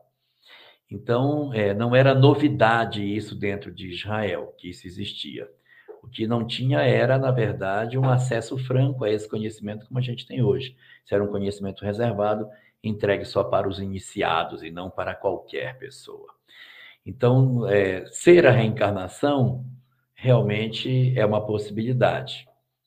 É uma possibilidade. E a obra de Allan Kardec, o Evangelho segundo o Espiritismo, no capítulo 4, trata exatamente da, da análise dessa questão, dessa passagem, como sendo sobre a reencarnação. Mas para aqueles que dizem, não, mas não era, eu queria que Jesus falasse a reencarnação como reencarnação mesmo. Então, pegue no Evangelho de Mateus, no capítulo 11, versículo 14. Se queres saber quem é João, eu vou te dizer. Ele mesmo é Elias que tinha que renascer. Aí não tem jeito, não tinha como Jesus falar, ele é a reencarnação de Elias, porque Elias não, a reencarnação não existia ainda essa palavra. Então ele dizer que João Batista é Elias, ele está reforçando a tese de que realmente João Batista era a reencarnação de Elias. Muito bem, Jorge. Resumiu bem, né, a palestra. a Divina traz a próxima pergunta para gente. A próxima pergunta vem de longe, lá do Japão. É Adi, né? Adalberto, um abraço, Adalberto. Ô, Adalberto! Rapaz, que legal. Então, aí ele fala o seguinte, ó. Uma mãe aqui no Japão na, é, está preocupada com o filho de 13 anos, que está com afloramento da mediunidade. Pergunta: a orientação correta seria primeiro procurar um médico ou um centro espírita?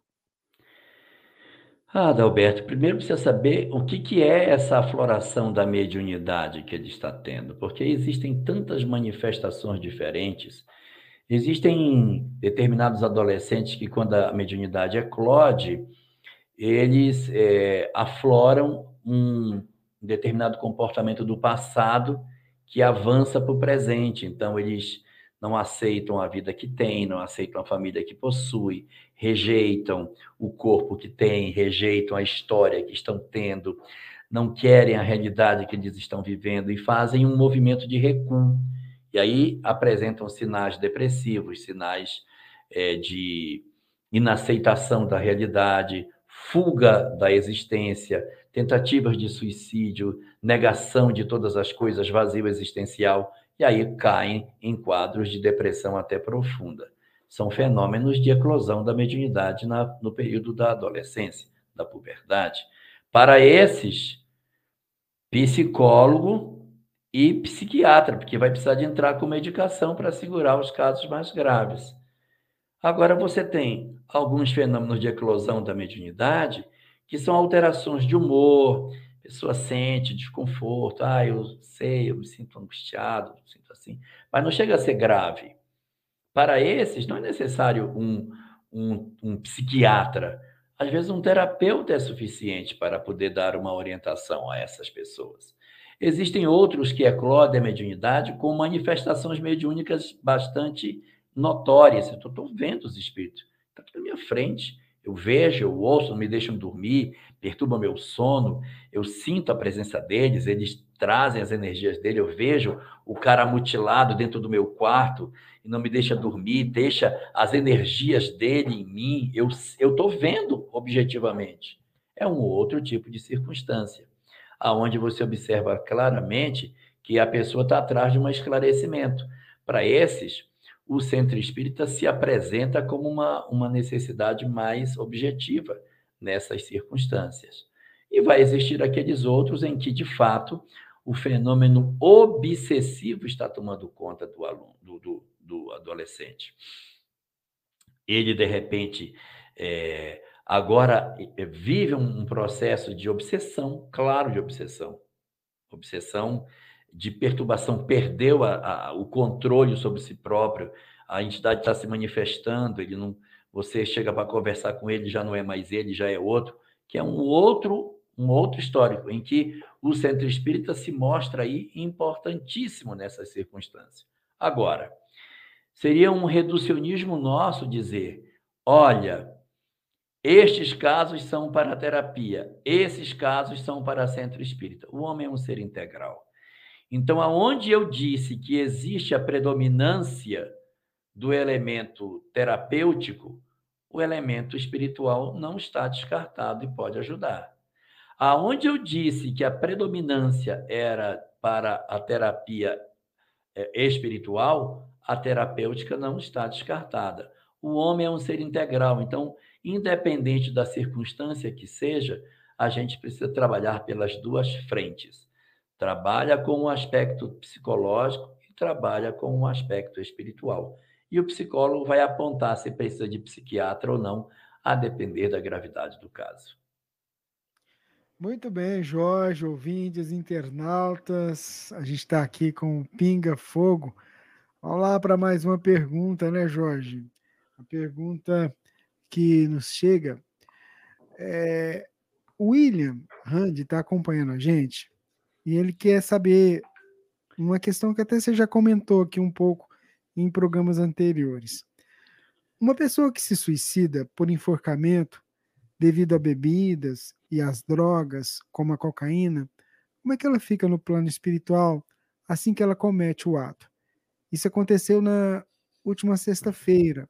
Foi uma amiga. Ela era casada e tinha uma filha de 15 anos. Além da problemática, Jorge, vamos, vamos tentar ajudar o nosso irmão, porque nem todo mundo, às vezes as pessoas são simpatizantes do espiritismo, então elas não compreendem a situação. Eu passo para você. Olha, a primeira coisa que a gente precisa observar de uma pessoa que comete suicídio é que ninguém comete suicídio sozinho. O ser humano ele possui um instinto de conservação, assim como os demais animais, que foge do perigo. Então, é da natureza, da, do nosso instinto, você fugir do perigo. Então, você foge dos lugares altos que não tem segurança, você foge de um animal que corre atrás de você. A gente foge do perigo. Se por algum motivo nós não estamos fugindo do perigo, mas estamos indo ao encontro do perigo, se eu estou seguindo na direção daquilo que me agride, que me ofende, que me machuca, eu estou indo contra o instinto que está dentro de mim. Então é porque existe uma outra força que me empurra na direção do perigo, porque a força natural me empurra de maneira contrária ao perigo. Mas eu tenho uma outra força que me empurra na direção do perigo. Então, sozinho eu não estou. Para que eu tome uma atitude de agredir o meu próprio corpo, é porque eu estou, de certa maneira, envolvido por entidades que perturbam nosso psiquismo e criam uma ilusão nas nossas ideias, fazendo com que a gente, de repente, acredite como verdade coisas que não são. Quando nós estamos envolvidos em, em situações de muita pressão espiritual, que empurra na direção do suicídio, uh, os, os, suicidas que, que sobrevivem à tentativa, eles narram que durante o momento da crise, toda a realidade objetiva se apaga. Você esquece que você tem filho, você esquece que ela tem 15 anos, você esquece uma série de coisas e você fica concentrado apenas na sua dor. E depois que você executa o ato, aí a realidade volta. Então você pergunta o que, que aconteceu com a sua amiga. Bom, sua amiga não foi uma pessoa que tomou essa decisão sozinha. Então ela tem, em função disso, uma, uma vinculação com uma série de entidades que também estão sendo atendidas, socorridas e envolvidas pelo fato de estarem estimulando esse tipo de ato nas pessoas. A literatura espírita diz que as pessoas que cometem o suicídio, seja por enforcamento, usuário de drogas ou não, essas pessoas, todas elas, todas sem exceção, terão a possibilidade de se levantar, de se resgatar, de se reestruturar como espíritos e seguir sua caminhada. Ou seja, o suicídio não é um fim de linha. No dizer do Espiritismo, nossas histórias espirituais não terminam aqui. Cometi um suicídio? Cometi. Foi um acerto? Não. Foi um erro. Então, haverá consequências para esse erro. Mas, independente das consequências, que vão ser diversas, no futuro esse espírito se levanta e segue sua caminhada evolutiva. Agora, o ato cometido leva invariavelmente a sofrimentos.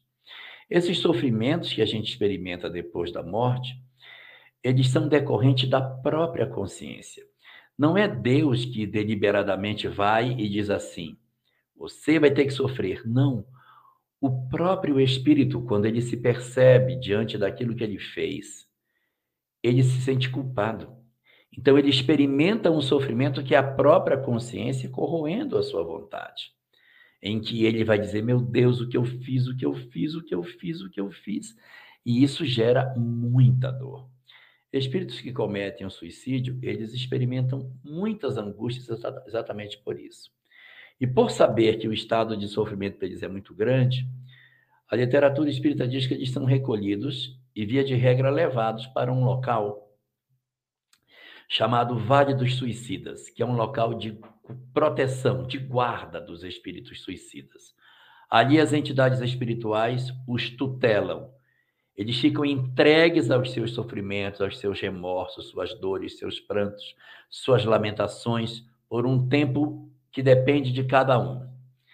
E esse tempo que elas ficam lamentando a sua própria dor, eles não estão abandonados. Os mentores estão em volta, assistindo e silenciosamente acompanhando o desenvolvimento deles. Quando eles conseguirem sair da crise do suicídio, que demora anos, aí os mentores vêm se agora está na hora de você começar a se levantar. É como se fosse a partir dali que ele vai começar a se ambientar no mundo espiritual. O que acontece com os outros que desencarnam, os mentores vêm pegam e levam para os locais de equilíbrio, de reequilíbrio, isso vai acontecer com o suicida somente anos depois. É como se ele estivesse chegando ao mundo espiritual naquele momento. Então eles vão, tomam aquela pessoa e dizem: agora está na hora de começar o seu atendimento individualizado. Eles estão protegidos, passando por sofrimentos muito difíceis para evitar a reincidência. E assim é que deverá acontecer. É o que diz a doutrina espírita para as circunstâncias de suicídio e que muito provavelmente deve ser o que está acontecendo com sua amiga. O que fazer então por ela? Orar. Orar faz muito bem, ameniza o sofrimento deles e lhes dá a sensação de que alguém os ama e que eles não estão abandonados por Deus. Ah, Jorge, são tantos os dramas que vão chegando para a gente, tantas lutas, tantas dificuldades. É, assim, tem mais de 100 perguntas que a gente não vai conseguir trazer todas hoje, né? Então, assim, muitas foram comentadas em edições anteriores. A gente pede então desculpa. A Divina traz a próxima pergunta, que também é um drama que talvez possa estar tá, é, sendo uma sensação de outra pessoa que esteja nos acompanhando. Divina. É, é a pergunta é de Clau é Angel, Angel parece, Angel. Boa noite a todos. Sou espírita há 47 anos e desde a adolescência acho difícil viver. Meus filhos sempre foram o maior incentivo, mas hoje, com 62 anos, me sinto cansada de viver. O que você acha disso, Jorge? Nem todos nós temos existências fáceis. Alguns de nós temos experiências bastante difíceis. Pais amargos, indiferentes. Pais que nos abandonam. Famílias que não expressam amor por nós. Laços familiares difíceis condições econômicas desfavoráveis para o nosso desenvolvimento. E quando achamos que isso seria tudo, alguém nos chega e rouba as nossas esperanças afetivas. Nós somos iludidos, enganados, pisados nos nossos sentimentos, abandonados pelas pessoas que amamos e experimentamos uma espécie de degredo afetivo pelo abandono daqueles que nós tanto queríamos que ficassem ao nosso lado e que nos iludem, que nos enganam e nos projetam numa série de experiências que nós nunca imaginávamos que nós iríamos viver. Nos constrange, geram relações abusivas, agressivas, violentas, que nos ofendem. Depois temos filhos que nem sempre correspondem às nossas expectativas. São filhos ingratos, amargos, difíceis que às vezes não correspondem à nossa afetividade, e assim atravessamos a vida vivendo num conjunto quase que interminável de sofrimentos. O que dizer nessas circunstâncias? Muitas vezes, esse desenho, que aparentemente parece difícil, quase que intransponível, é uma história que tem muito a ver com a nossa encarnação anterior. Existem circunstâncias nas quais, às vezes, nós estamos vindo de uma experiência de suicídio, uma experiência de desamor pela vida, de ruptura da vida por acharmos que ela não valia a pena. Então, o que fazem os espíritos? Nos oferecem uma existência para provar em nós a resistência diante do sofrimento. E as nossas vidas muitas vezes se constituem numa sequência quase que interminável de dores. Muitos dramas, muitas lágrimas, e parece que atravessamos uma dor para cair em outra maior. E essas circunstâncias acabam sendo os instrumentos da lei para lapidar os nossos corações e nos oferecer a condição de maioridade espiritual em virtude de determinadas experiências do passado. Quando nós, nesta encarnação, nada fizemos para o mar de dores que nos circundam, é porque a história está no ontem. Deus, que nos ama profundamente, não nos daria uma experiência que é uma sequência de sofrimentos sem que existisse uma causa objetiva para que a gente conseguisse vivê-los. Então, muitas vezes, as nossas experiências amargas que nós não buscamos para nós próprios é o resultado de suicídios anteriores que, nos, que nós nos permitimos no passado e que agora estão retornando na forma de experiências que exigem de nós um duplo ânimo para que a gente possa resistir aos conflitos, às dores, às dificuldades que temos. Eu sugiro a leitura da questão 909 de O Livro dos Espíritos e a questão 911, que fala sobre a vontade, sobre o desejo de mudança, e a 911 dos arrastamentos que a vida traz, mostrando para nós o quanto Deus nos se utiliza das experiências aparentemente negativas para lapidar os nossos corações. Ah, quando nós entendermos que somos almas imortais a caminho da felicidade.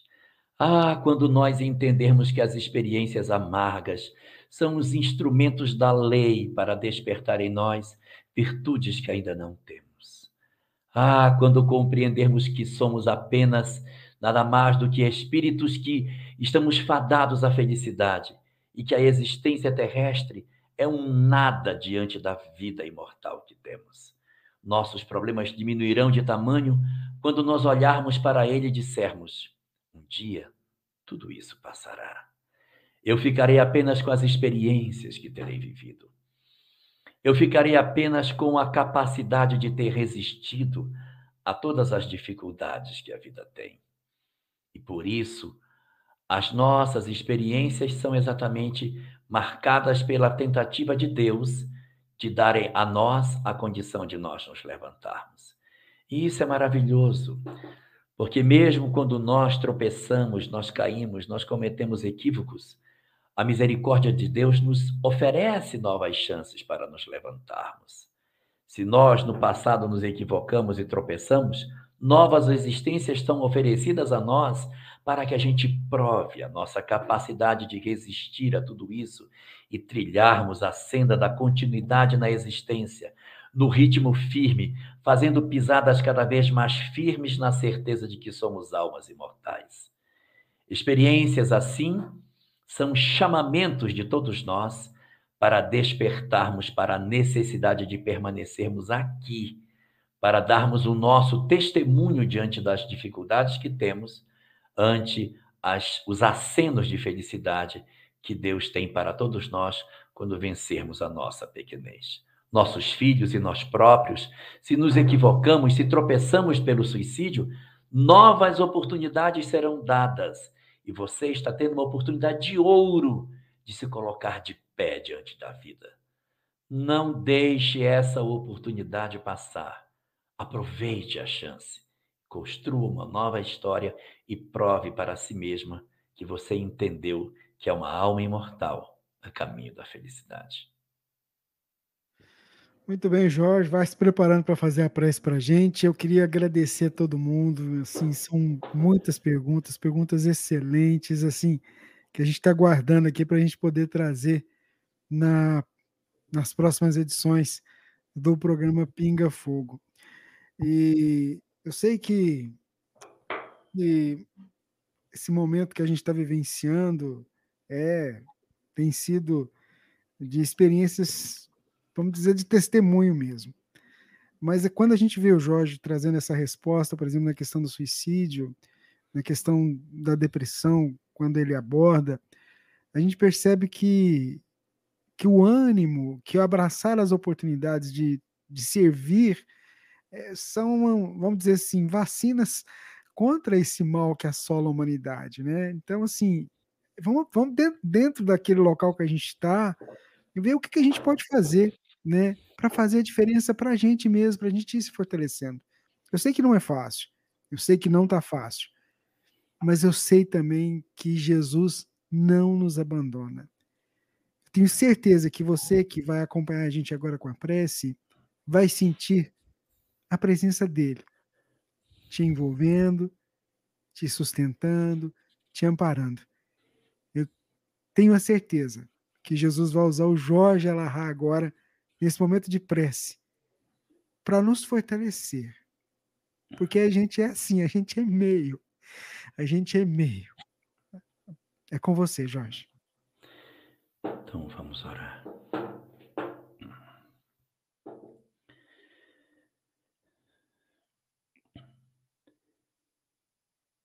Maria de Nazaré, Senhora nossa, cujo amor inexcedível coloca os ouvidos a serviço da humanidade, cujo coração incansável derrama bênçãos e solicitude sobre todas as criaturas sobre o planeta. Tu que tens a responsabilidade mais direta sobre todos nós quando retornamos ao mundo espiritual. Te pedimos, Senhora, pelo teu amor e pela tua solicitude para todas as almas que retornaram ao teu coração misericordioso, a fim de que tu, através de teus inúmeros prepostos, pudessem estabelecer socorro e lenitivo às almas que padecem. Estende por misericórdia, ó Senhora bendita, o teu amor de mãe sobre todas as almas que soluçam e que estendem os seus braços para o vazio, na tentativa de encontrarem consolações para as suas dores que consideram serem infinitas. Deita a tua misericórdia, Senhora, sobre todas aquelas almas que tu as conheces particularmente, que tu conheces o nome de cada uma delas e chamas pelo seu nome a fim de que saibam que não se encontram esquecidas, ainda que os lugares que se encontrem digam a elas que possam ter sido esquecidas por Deus. Diz-lhes, Senhora, que não é verdade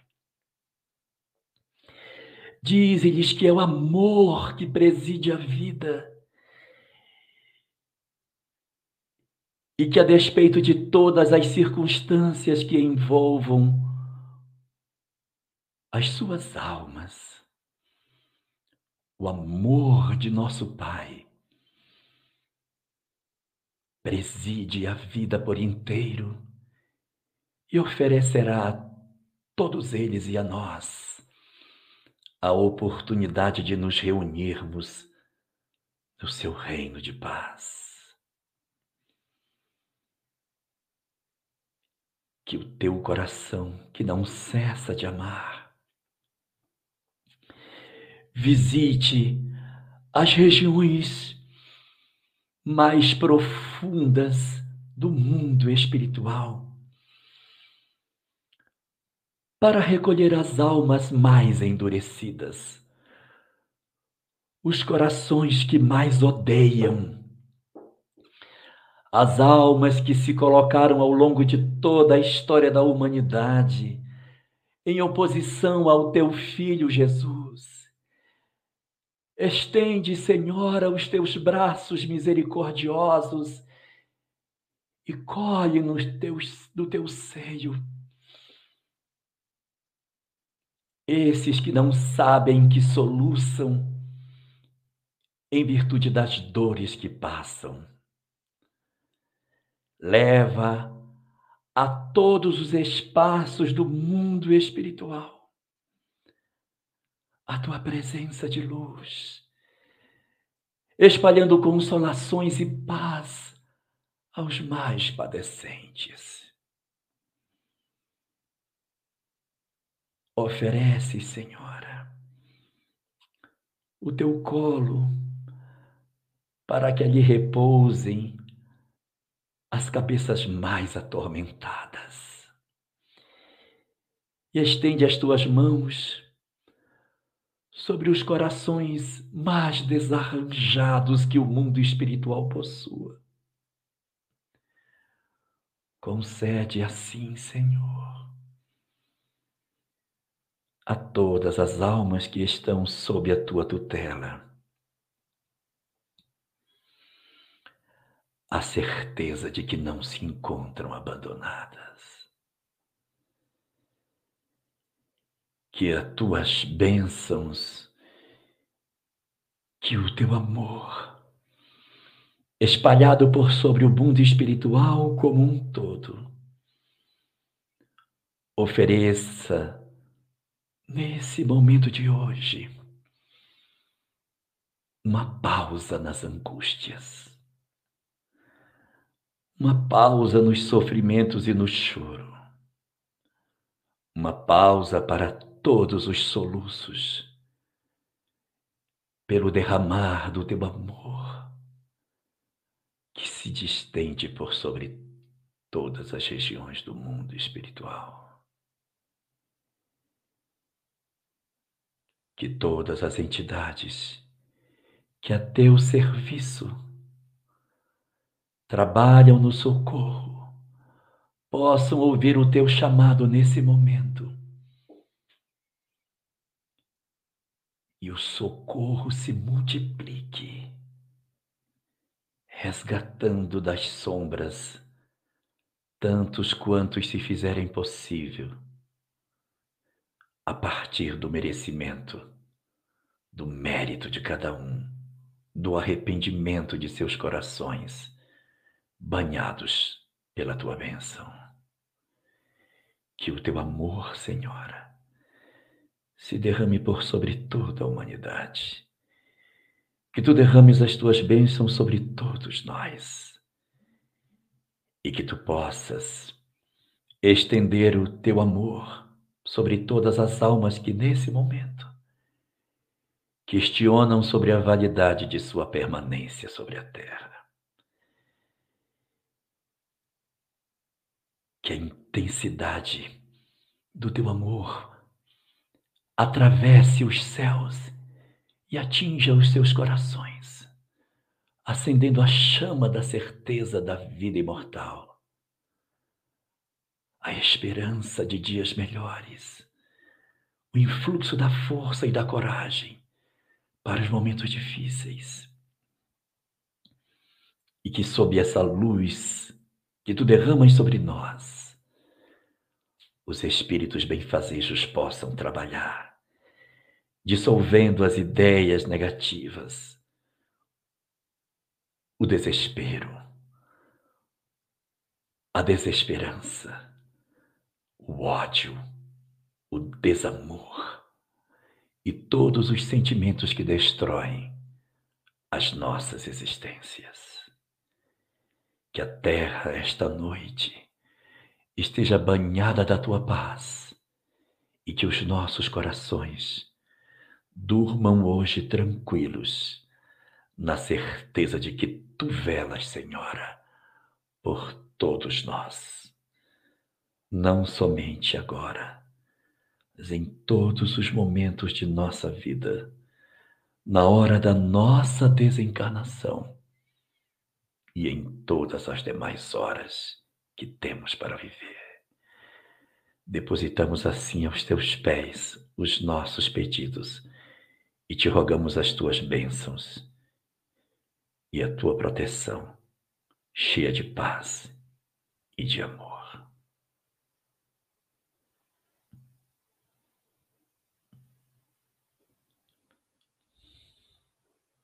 Muito bem. Mais uma vez a nossa gratidão. Divino, seu boa noite.